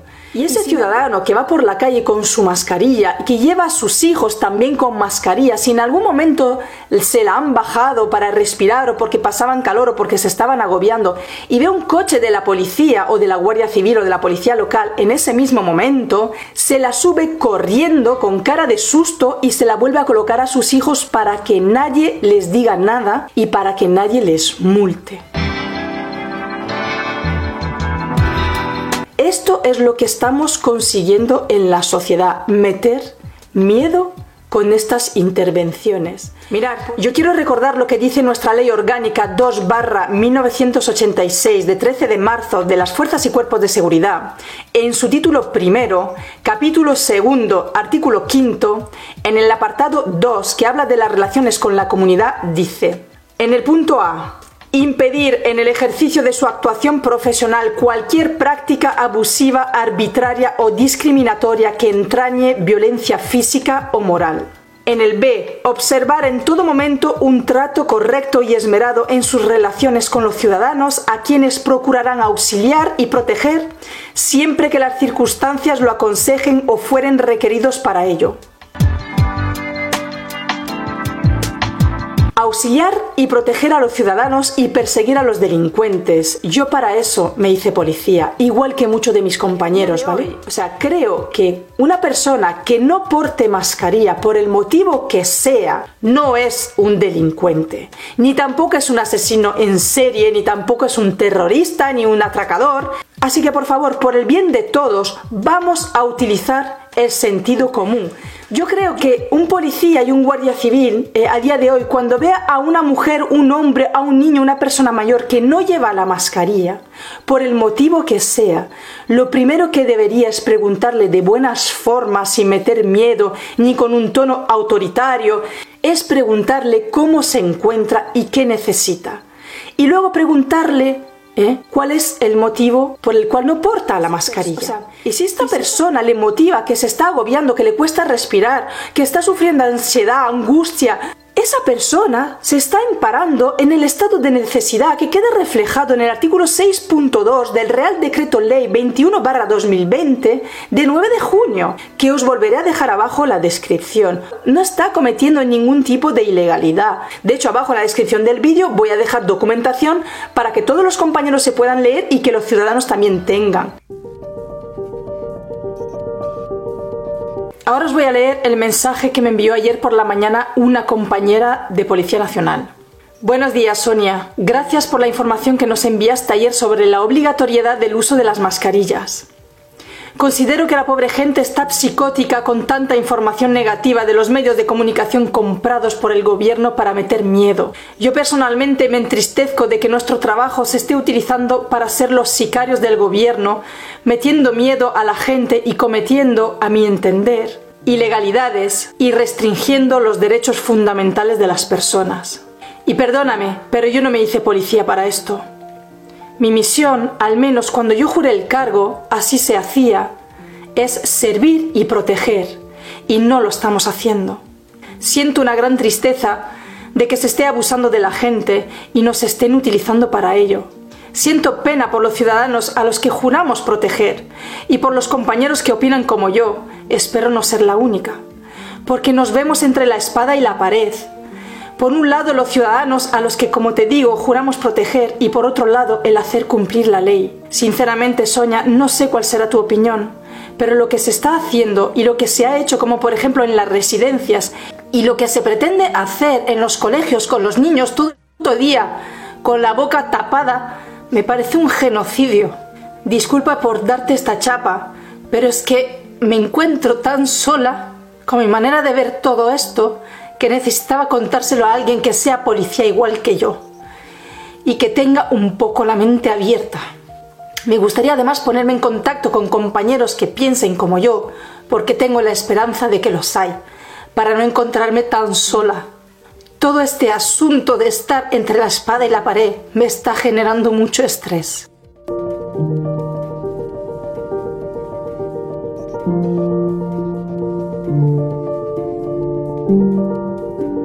Voy a dejar aquí mi mail para que cualquier compañero ¿eh? que esté pasando un mal momento en este momento, esté sufriendo mucho estrés, esté agobiando por todo lo que está viviendo, porque no comulga con lo que le está pidiendo este gobierno que haga con los ciudadanos, que por favor se ponga en contacto conmigo y hablaremos de lo que necesite, ¿vale? Y yo le ayudaré en todo lo que esté en mis manos. Ahí está la otra cara de la moneda, de alguna manera, eh, con nuestras Fuerzas Armadas, no solamente en España, sino en nuestros países, en el mundo, donde probablemente ellos también, y, Daniel eh, eh, sabe que escuchando a esta mujer policía, pues básicamente uno eh, como que se cuestiona también por ellos, ¿no? Porque, obvio, uno piensa en el vecino, en uno, en el ciudadano de a pie que tiene que, que soportar esta, esta, este adoctrinamiento del terror, pero no se pregunta en el tema moral de los policías. Exacto, y, y muchos de ellos, Alba, deben estar pasando también por, por momentos muy complicados donde incluso a sus propios familiares tienen que hacer cumplir la ley. Y por otro lado, usted sabe que un tapaboca no se lo regalan. Usted lo tiene que comprar. ¿Y cuánto tiempo le dura ese tapabocas? Porque eso tiene horas de, de funcionamiento, según los especialistas. Entonces, eso es una rentica que usted no contaba con eso. Entonces, usted tiene que sacar ahora un porcentaje de dinero mensual. Cada vez que usted va a salir, si es que puede salir, tiene que tener su tapabocas. O cubrebocas, o como le llamen en donde usted se encuentra. Sí. Entonces, es un tema, es un tema que realmente yo creo que vamos a cumplir casi, ¿cuánto? ¿10 meses? ¿11 meses? No, lo que va corrido del año, estamos en el octavo mes. Bueno, eh, Entramos al noveno, nueve meses. Esto es un embarazo, su merced. Esto es un embarazo y quién sabe qué, a- qué- qué iremos a dar a luz. ¿Qué iremos a dar a luz? ¿El temor? ¿El miedo? Eso es lo que, o sea, en el buen sentido de la palabra, vamos a parir un temor.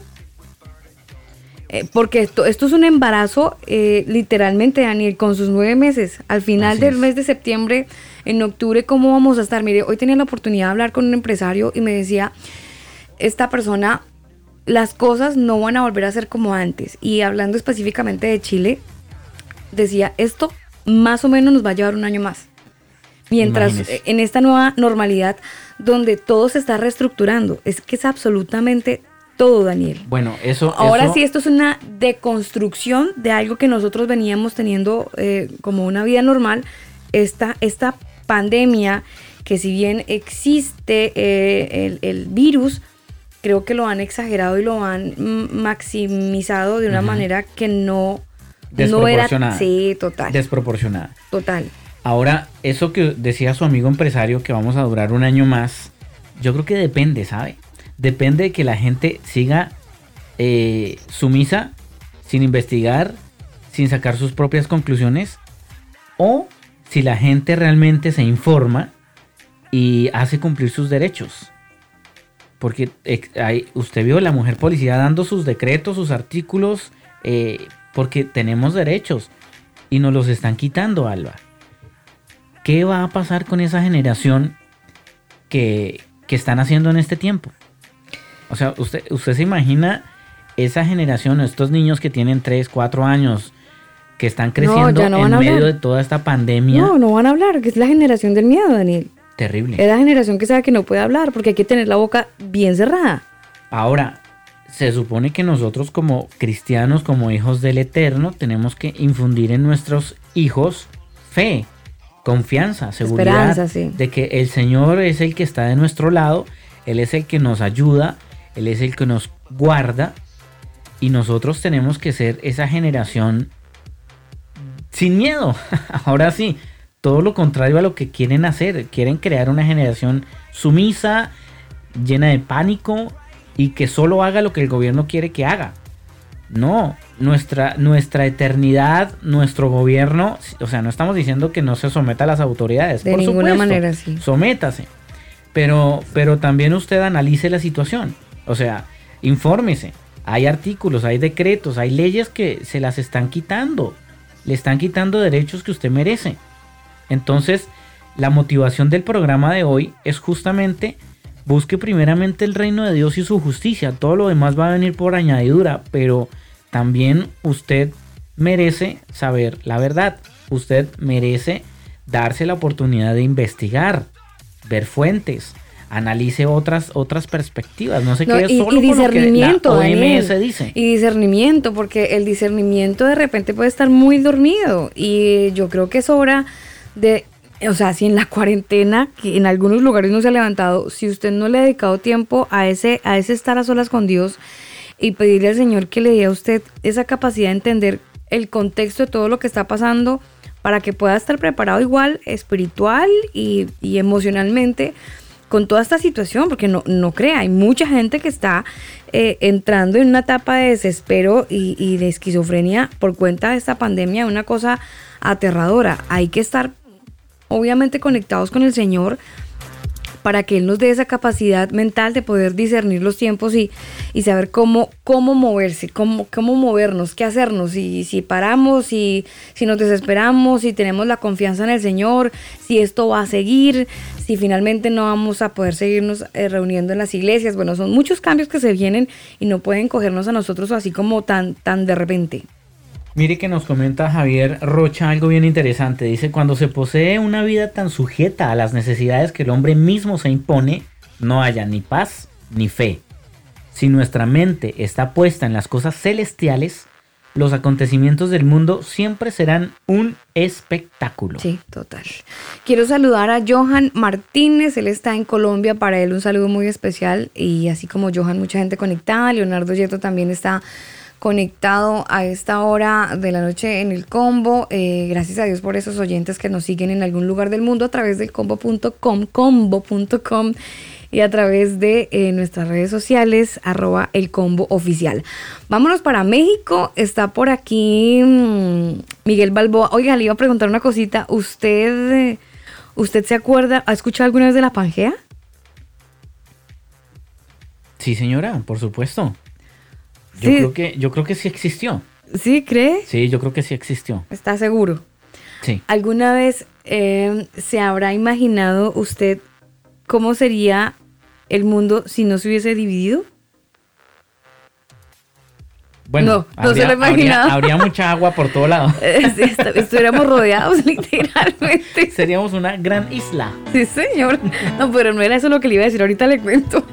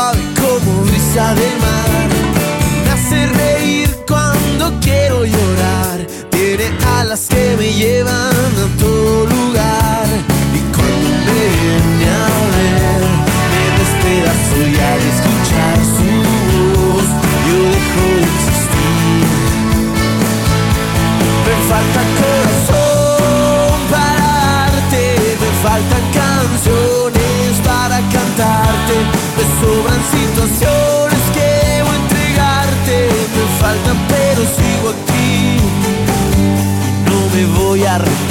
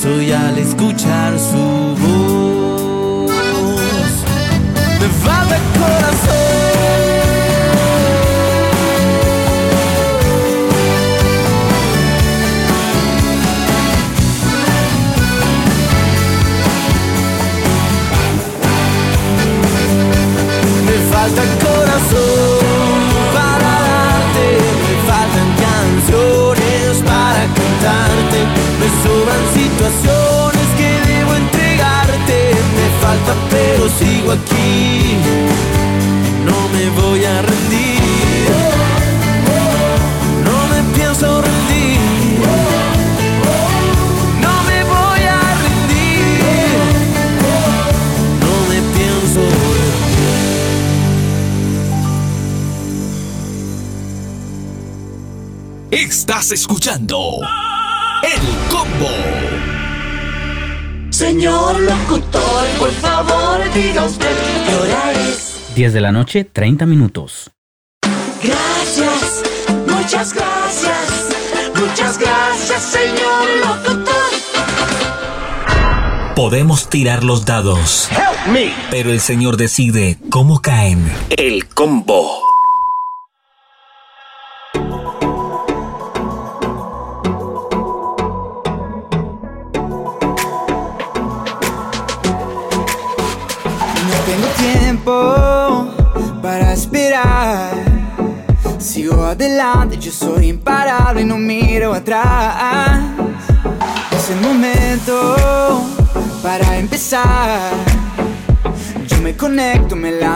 viento que me llevará.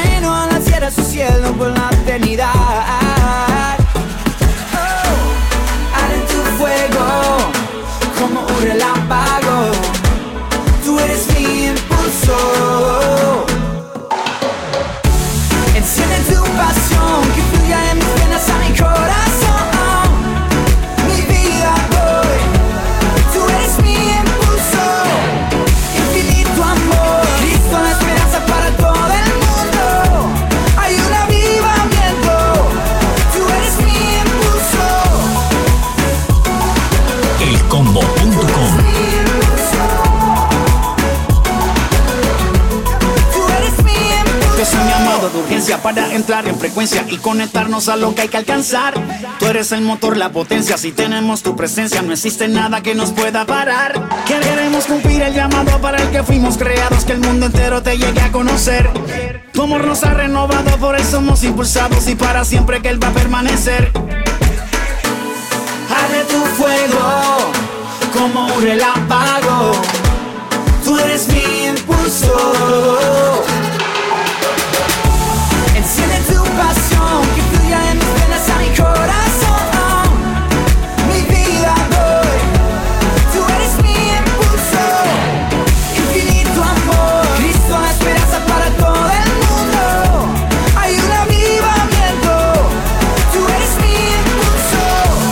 Escuchábamos esta canción de Evan Kraft, Funky.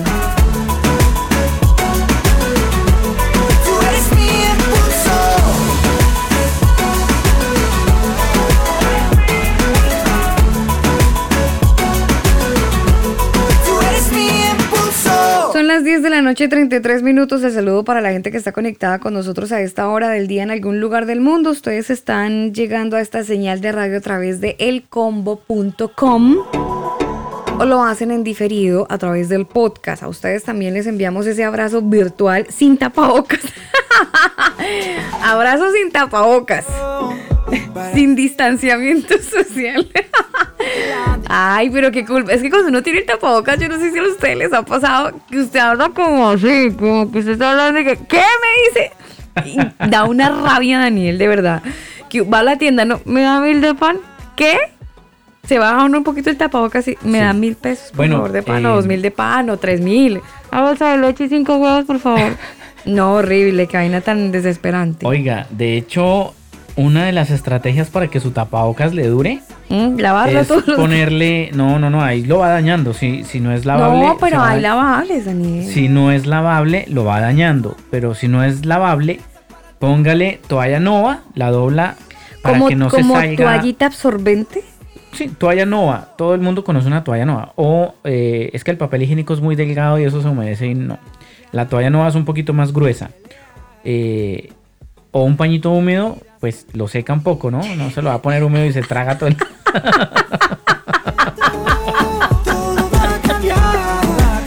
Sí, sí, un aliento deja, refrescante. deja el pañito que se seque a la, a la temperatura ambiente y ese, y ese pañito lo pone dentro del tapabocas y más bien ese pañito se que va lavando para que no humedezca el tapabocas y le que dure le más. sirva como filtro, quiere claro, decir. claro que le va, le va a durar más tiempo. Ah, bueno, muchas gracias, ¿no?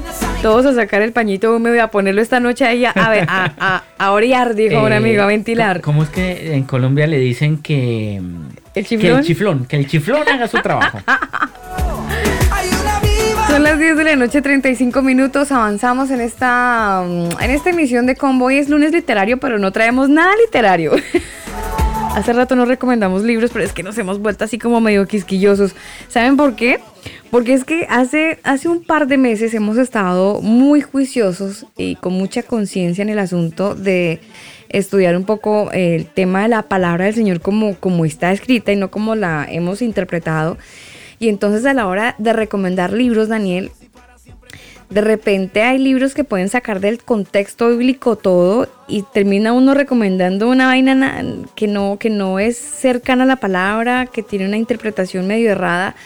Entonces eh, hay que tener mucho cuidado. De hecho, sea esto para recomendarle a usted que está conectado con nosotros la serie de los martes. Está buenísima, hemos aprendido mucho, nos hemos cuestionado todo el tiempo y bueno, aquí estamos en esta carrera del aprendizaje donde mm, el objetivo es que usted, tanto como nosotros, pues escuchamos eh, la palabra, es- es- escuchamos la parte histórica, por supuesto, y ya decidimos si, si asumir o no asumir, si ponernos la camiseta o dejarla en un ratito ahí ventilando mientras se seca y ponemos la camiseta como es. Oiga, le cuento acá un secreto ya que nadie nos está escuchando. Señor, no diga eso Eh, que... eso yo ya quité, yo ya quité el pescadito del auto. Ah, ¿sí? Sí, ya lo quité porque atrás yo tenía un pescadito y cuando entendí el Dios por qué y de dónde viene el pescadito, dije, uy, no, pero ¿qué es eso? Mm. Lo quité, ya no, ya no Hay- está. que hay mucha gente que tiene ese pescadito de Jesús en su auto o en la ventana de la casa o bueno, porque era, sí, obviamente fue la insignia hace algunos años, eso vendieron pulseras, cuánto merchandising nos pudieron meter eh, con el pescadito. Entonces uno era feliz exhibiendo el pescado, pero ese pescado no era referencia a Jesús, sino el dios Dagón, creo que se llama. Eh, sí, mala vaina, ¿no? Esas, esas, ese, esa, es- esa industria cristiana que, que infortunadamente en lo que ha hecho es vendernos un poco de dioses paganos, nada que ver con, con lo que la palabra del Señor enseña y nos hemos vuelto eh, mercantilistas de la fe. Bueno, son las 10 de la noche, 38 minutos. Hoy hablando un poquito acerca de este coronavirus. Mm, probablemente usted ha sentido que mm, esto tiene un, ton- un tono y un corte medio político. ¿Lo ha percibido de esa manera? ¿Usted cree que eh, todo esto está muy asociado? ¿Usted cree que el coronavirus es una excusa para el control?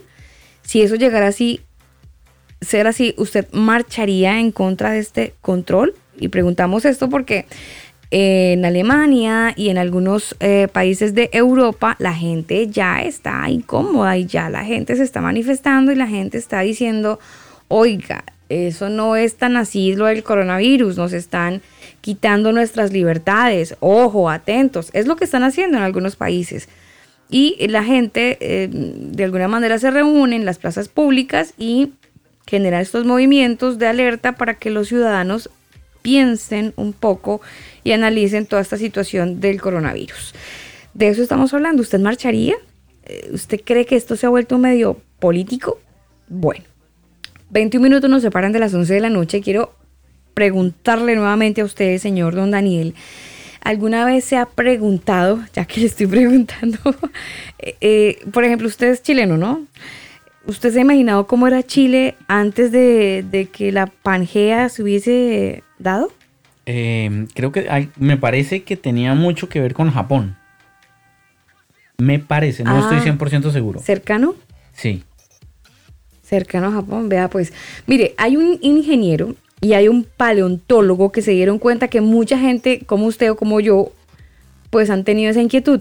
y cómo era Colombia antes y cómo era México y cómo éramos antes. Bueno, hay personas que se han estado eh, imaginando cómo sería si no se hubiera dado el tema de la, Pange- de la Pangea. Entonces, crearon un mapa interactivo que permite ver la evolución del planeta a lo largo de estas eh, eras geológicas. Y es es súper entretenido porque ese mapa permite observar la ubicación de la ciudad en un rango que va desde este momento, desde la actualidad, hasta hace 600 millones de años. Es un planeta, por supuesto, cambiante. eh, hay que ingresar a un enlace que ustedes van a poder ingresar a www.elcombo.com y van a ver el ejemplo de la Tierra. Usted se para en su, en su, en su ciudad o en su país y ahí pincha el enlace y él le va a dar como cómo sería o cómo se veía o con qué colindaba. Eh, por ejemplo, ese, ese, ese mapa permite o se va, hace como un retroceso de unos 260 millones de años, donde va a los, a los continentes antecitos, antecitos de que eh, se empezaran a separar. Entonces usted va a poder, de- va a poder decir ah, lo que usted dice, ah, yo creo que era, yo era como Japón, entonces sí estaba realmente cercano a Japón. Es interesante ver eh, cómo esta era y este, estos periodos en los años eh, de nuestra Tierra, pues cada vez se puede ver cómo ha evolucionado, cómo, la plan- cómo el planeta también ha tenido esta- este, este, este tiempo tan cambiante y pues revela obviamente cómo hoy hay muchas ciudades que son costeras, como Buenos Aires, y como algunos otros territorios que estaban completamente alejados del mar, como Chile. Vea usted, qué interesante. Muy, interesante. Yo rápidamente le cuento, Alba, eh, acá en Chile, no sé si en otros países haya pasado, pero empezó desde el 31 de agosto a las 00 horas el Cyber Day 2020. Evento que participan 556 empresas y 12 fundaciones. Y este evento se extenderá hasta el miércoles 2 de septiembre. Su inicio previsto para mayor, eh, más bien, la expectativa sabe que ha sido bien superada porque... Pero plata sí hay finalmente, hay coronavirus y todo, pero platica hay. Entonces la gente puede seguir comprando sus cositas. Exactamente, Mm. plata sí hay. Eh, durante las primeras horas de este Cyber Day, Cyber Day 2020, distintos usuarios han manifestado su descontento por precios inflados en algunos productos. Esto quiere decir que en lugar de bajar su valor, pues suben el costo y ahí después le hacen el descuento, al final queda el mismo valor que antes tenía. Pero para eso, eh, eh, el sitio Canasta, con cada kilo, Canasta, es una buena alternativa para comprar- comparar precios entre distintas tiendas a la hora de comprobar si realmente el valor es el que eh, tiene el descuento o inflaron el costo. Bueno, mucha gente ha, participado y ha comprado en este día.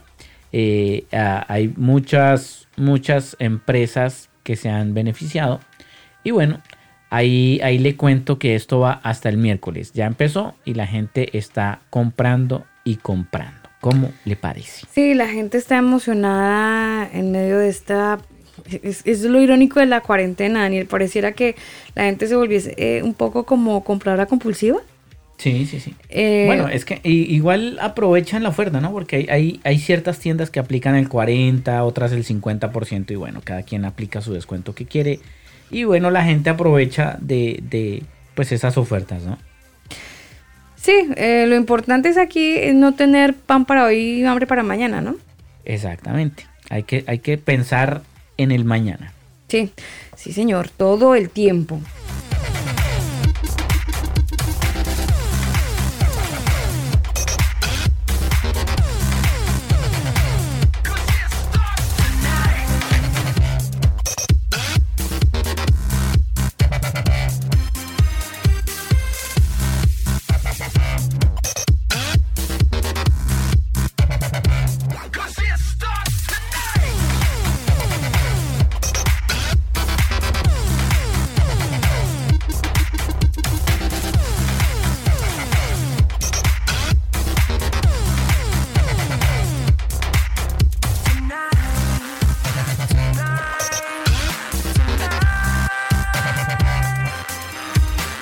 15 minutos nos separan de las eh, 11 de la noche. Hoy el tema del día en el combo tiene que ver con, bueno, con toda esta historia del coronavirus, con toda esta historia que de alguna manera nos lleva a pensar que probablemente es un tema que se ha politizado y mm, ya no es tan, tan de médico, Daniel, como nos lo hacían ver hace, hace algunos años.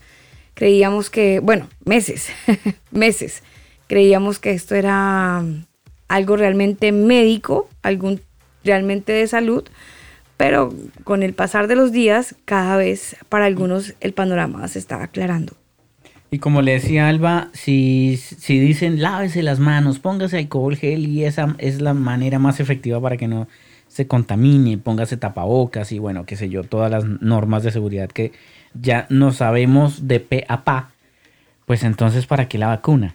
Si ese llegase el momento a existir ese momento donde a usted le obliguen a ponerse la vacuna, ¿usted qué va a hacer? ¿Se la va a poner? Claro, pero eh, hay gente que dice... ¿Usted se la pondría, Alba? ¿El tema de la vacuna? Sí. Mm, No sé, no... Se lo voy a hacer en chileno. No me tinca. Mm. Pues ahí está la Mm. pregunta del millón. Catalina Velázquez, ella está en la ciudad de Bogotá, ella dice, no, esto no es un tema político y yo no marcharía. Eh, Joana Vargas, que también está en la ciudad de Bogotá, dice, nos controlan de muchas formas. Eh, los que tenemos conocimiento ya sabemos la razón y el por qué. Jimmy, que también está en la ciudad de Bogotá, dice, tengo muchos amigos que han perdido seres queridos los últimos días por causa del COVID-19. No se trata en qué punto se, en qué punto se puede hablar de un control cuando hay una enfermedad que está en descontrol y que solo se combate con el aislamiento inteligente. Eh, bueno, hay personas que, como, como el señor Jimmy, abogado, esto se combate con el aislamiento. Hay que estar, eh, obviamente, distantes uno del otro para evitar el contagio. Y tiene, de alguna manera tiene razón, Daniel, cuando uno tiene gripa, una de las cosas que tiene que hacer es alejarse de la gente para no contagiarse. Esto es muy normal en Bogotá. Fíjese que algo que me llamó la atención mis primeros días acá en Chile es que cuando a mí me daba gripa, yo iba a la farmacia y compraba una mascarilla o tapabocas y andaba por el metro de Santiago con tapabocas y era el bicho raro del metro. Porque aquí nadie se ponía tapabocas. Yo era la única que andaba así con tapabocas. Estoy hablando hace cuatro años. Me ponía un tapabocas y pues la gente, ¿qué onda? ¿Qué onda? O sea, ¿qué enfermedad Bueno, heavy es que tiene? además- Porque no está la cultura, Daniel. No, y además acá en Chile eh, está la, o estaba, bueno, no sé si ya se quitó, pero estaba la pésima costumbre de que en pleno metro lleno de gente eh, tosían y no se tapaban la boca, no se cubrían la boca, entonces... En ese sentido sí hay que agradecerle Wow. a, la- a, la- a la- a esta, a esta pandemia, Daniel, porque sí que ha educado a la gente en ese tema de, de higiene. Pero Totalmente. muchísimo, muchísimo. Totalmente. Y, y no solo eso, Alba, han, se han vuelto un poquito más higiénicos en sus hogares. Por lo menos ya saben, ya saben que existe el, el- el cloro. Eso es un Ya saben avance. para qué sirve el cloro. Sí, eso es un gran avance. Son las 10 de la noche, 48 minutos, avanzamos en este tiempo. Mm, si el coronavirus fuera una excusa para el control, ¿usted marcharía en su contra? Es que en Berlín ya están marchando.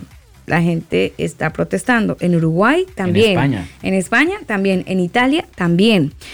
Y como nosotros hacemos todo lo que hacen los, los- los hermanos europeos, entonces no dude, no dude que por estos lares nos vamos a poner también muchos con la camiseta blanca y toda la cosa. Bueno, ya están marchando en Chile, pero los Ah. camioneros, los camioneros están marchando porque no hay seguridad para ellos. Y de hecho, Alba, de hecho, uy, espérese, porque a mí me llegó un audio justamente al respecto, hablando al respecto de los camioneros. eh, y es un audio donde, mire, usted sabe que el 18 de octubre en Chile quedó la embarrada, ¿no? Pues claro, hay este- un antes y un después en Chile después del 18 de octubre. Sí, en este audio que nos llega gracias a los señores de CNN, permítame aquí, mire, escuche lo que dice el director de, el presidente más bien de Fedesur, el señor José Villagrán, dice lo siguiente. Pero sí es verdad, Daniel, ¿sabe por qué es verdad? Porque hace 30 años que estamos pidiendo que se nos devuelva el Estado de Derecho. Entonces, cuando vemos a las autoridades de este gobierno, del gobierno anterior y anterior, anterior, anterior, anterior, muchos, que hacen lo mismo. los mismos discursos. No, el Estado de Derecho está funcionando. No, hemos enviado las leyes al, al Parlamento y los parlamentarios no la, no la estudian, no la rechazan, no hacen nada, ahí bien muertas las leyes. Y al final, no, el que falla el Poder Judicial. Entonces, tenemos un chanco de la Bermuda entre el Ejecutivo, el, el Legislativo y el Poder Judicial. Ninguno de los tres tiene autoridad. Entonces, cuando tú tienes que pedir que te repongan el Estado de Derecho en una democracia, fíjate que no- nosotros hoy día, el gobierno, ¿qué está haciendo? En vez de ayudarnos, nos está amenazando. Que aplicar la ley, aplicar las leyes vigentes. Si nosotros hace rato que estamos diciendo que las autoridades apliquen las leyes, porque acá en el sur no se aplican las leyes. Acá hay impunidad total. Cuando no nos disparan, nos queman los camiones y si yo tengo la ocurrencia de llegar a mi familia, a mi familia también le disparan. Fíjate que recién ese conductor que iba con su señora y su hija, menos mal, menos mal que recibió la bala en una parte donde no le produjo la muerte, una bala calibre 22, estando en, el toque de queda. Entonces la autoridad dice, sí, estamos cumpliendo con todas las normas. Yo le digo a la autoridad, ¿dónde están esos terroristas que actuando en toque de queda le disparan a los camioneros? Señor Villagrán. En la, eh, eh, fíjate que allá en, el- en, la- en Valparaíso, San Antonio y Melipilla tenemos el Triángulo de las Bermudas. Ahí nos roban tres camiones diarios con mercadería.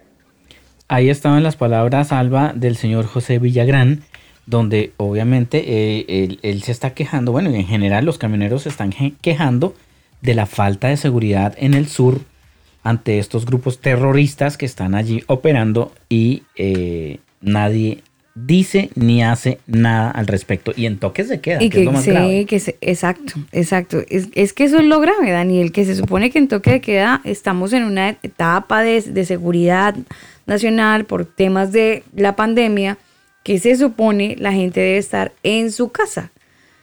Pero contrario a eso, están quemando y dejando pues eh, muchos desórdenes y mucha gente damnificada y en este caso quienes más están perdiendo son los camioneros, quienes irónicamente están en la responsabilidad de entregar la comida al centro del país. Imagínese usted qué va a pasar más adelante si esa manifestación sigue. Sí.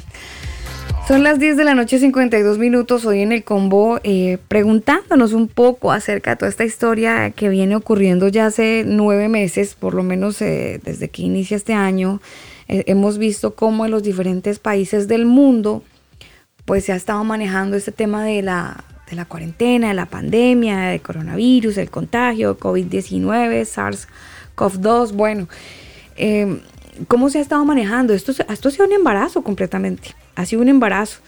Eh, en algún momento pensamos que el niño se nos venía antes y resulta que va a finalizar a lo mejor con los nueve meses. Eh, ¿Qué van a hacer? Una vacuna.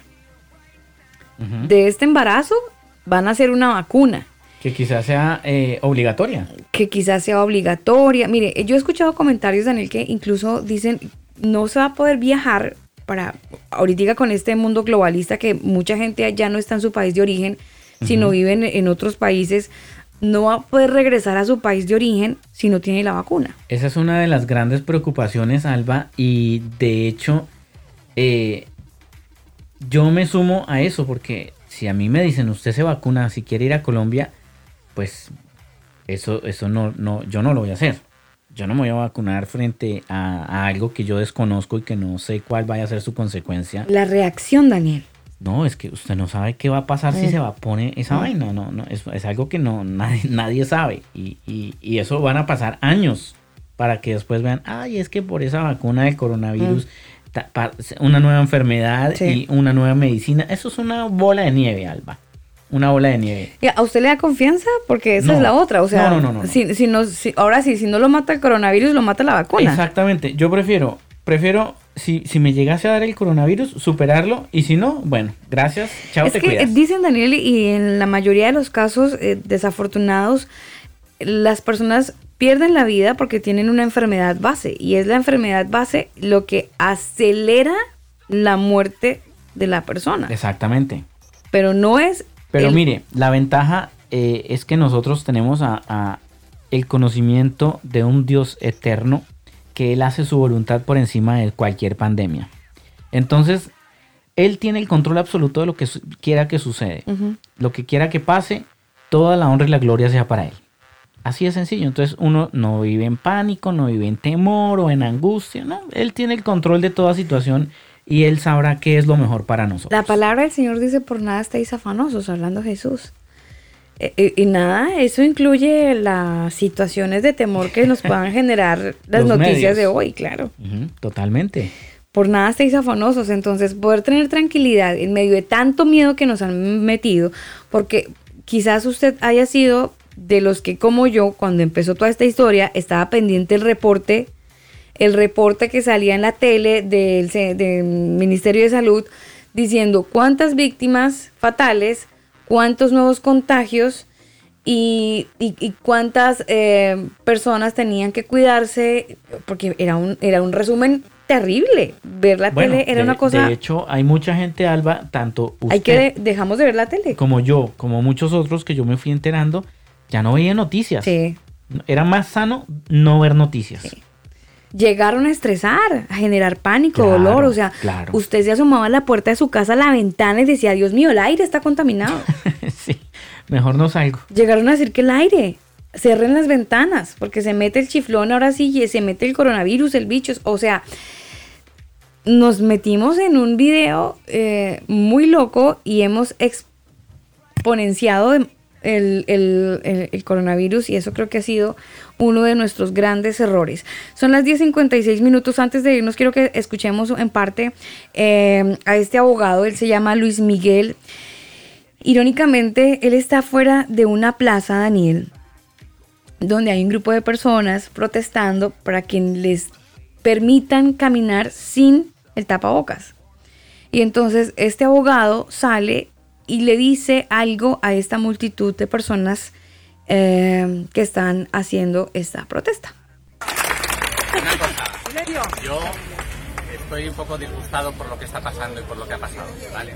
Pero no obstante, Pues acercaros. no obstante, sabéis que Urcuyu, como presidente de la comunidad de, de autónoma vasca, quería dictar una especie de estado de emergencia para la que no es competente, que quería dictar una serie de normas de protección civil que no son hábiles para este tipo de situaciones. Estamos esperando a que realmente nos explique qué es lo que pretende hacer con el pueblo vasco y si a lo largo de la mañana lo publica en el boletín oficial, lo recurriremos. Mientras tanto no podemos recurrir, pero estamos aquí en Bilbao para eso, para recurrir y pedir explicaciones de qué es lo que pretende hacer con el pueblo vasco. No parece razonable que un ministro o un presidente de comunidad o un consejero de salud falsee los datos, falsee las cifras, mienta a sus ciudadanos y les obliga a ir con mascarilla por todas partes con excusas baratas. Gracias por estar aquí, gracias por escuchar. Gracias a ti. Bueno, ahí está la gente feliz en recibiendo el apoyo de este abogado que están haciendo obviamente eh, la fuerza y tratando de entregar argumentos eh, válidos para que esa restricción que hoy está en España en cuanto a la obligatoriedad del uso de la mascarilla, pues deje de serlo. Eso no crean que aquí no va a pasar nada. Acuérdense que esto es una réplica de lo que pasa allá. Entonces, mm, bueno, hay que analizar muy bien el planeta donde estamos viviendo, las circunstancias donde estamos viviendo, no llenarnos de miedo y entender que estamos en una etapa de más que de desconfinamiento, de, eh, de, de un, de un de una vez entender cómo la palabra del Señor ha sido cada vez más real, de, de, de- recordar las palabras de nuestros abuelos, de recordar las palabras de nuestros padres, donde nos decían que al final de los tiempos la cosa se iba a poner así como medio color de hormiga. Bueno, no creíamos que fuera a llegar tan pronto, pero lo estamos viviendo. Y aquí lo más importante es que mm, recordemos que hubo alguien que murió en una cruz para entregarnos salvación, sobre todo perdón de pecados y vida eterna. Bueno, las dos cosas son muy importantes. Creería yo que en su orden está vida eterna y perdón de pecados. Aunque para llegar a tener la vida eterna necesariamente tenemos que recibir el perdón de nuestros pecados. Su nombre es Jesucristo. No podemos olvidar ese sacrificio en la cruz. No lo podemos dejar solamente para las semanas santas o los meses cuando recordamos ese nacimiento y también su muerte, sino tenerlo presente que mm, por Él y para Él vivimos y nuestra obligación hoy es más que estar pendiente de lo que dicen las noticias, los medios y el pánico colectivo que se ha generado, es recordar sus palabras y entender que este mundo, aunque se vea sumergido en un caos, pues estamos bajo el control de su mano y si usted y yo nos sujetamos a su mano, pues nada nos va a sacar. Dice un salmo, alzaré mis ojos a los montes, ¿de dónde vendrá mi socorro? ¿Del Ministerio de Salud? ¿Del Ministerio de Defensa? ¿De dónde viene su socorro? Ahora usted que anda sin trabajo y sin mascarilla y, en, y en cuarentena, ¿de dónde viene su socorro? ¿Del gobierno que le va a dar el 10%? No. Nuestro socorro viene del Señor que hizo los cielos y la tierra. Entonces hay que estar conectados 100% con Él. Y bueno, este mundo irá cambiando paulatinamente, pero el Señor no cambia. Él sigue siendo fiel, aunque usted y yo a veces desafortunadamente somos muy infieles. Les animamos para que puedan estar, bueno, conectaditos con, con el Creador del universo y pedirle a Él que les ayude a, a restaurar esa comunicación que a lo mejor han tenido en cuarentena y que podamos volver a entrar en amistad con Él. Los dejamos con buena música. Esta canción que tengo por aquí la hace un colombiano, su nombre es Martín Alonso. La canción se titula así, recuerda. Les amamos con veros. Mañana es un día muy especial, es martes de series. La serie será, eh, bueno, estaremos hablando de los jueces. Los jueces, ¿cómo surgieron? ¿Por qué surgieron? ¿Quién se inventó los jueces? ¿Por qué rayos llegaron los jueces? Eso será mañana con Antonio Miranda. La invitación es para que por supuesto esté conectado con nosotros mañana desde las 9 de la noche. Les amamos. Buenas noches y si pueden visiten manualdesonido.com. Bendiciones. Voy caminando y por la vida disfrutando. Aunque hayan pruebas que me llevas al otro lado, con él caminaré, su voz perseguiré y no me detendré. Recuerda,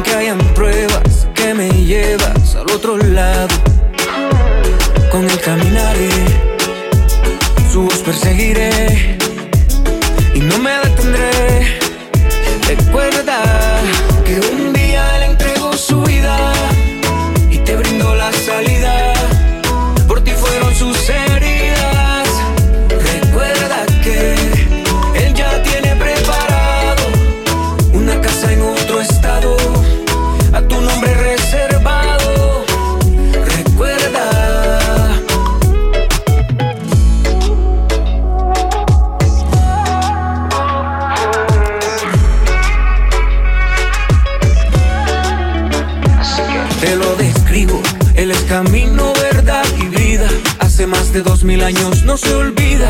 Él dio su vida para darte vida. Eres el beat que acelera mi corazón. Eres la voz que guía mi camino. Mi destino ha sostenido tu bendición. Un día él entregó su vida y te brindó la salida.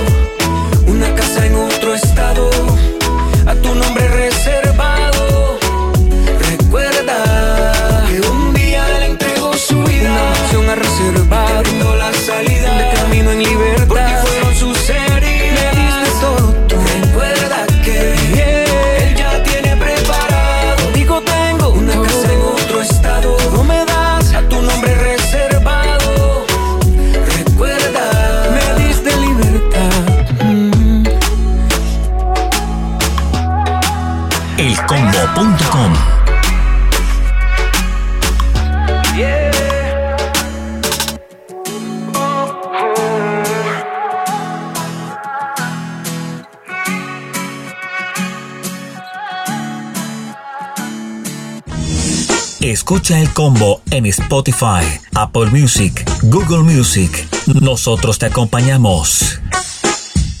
Tú pones el lugar, nosotros te acompañamos. El combo. Este programa no contiene mensajes de violencia. Las situaciones, nombres, personas y lugares descritos en este programa son producto de la ficción. Cualquier parecido con la realidad es pura coincidencia. El combo.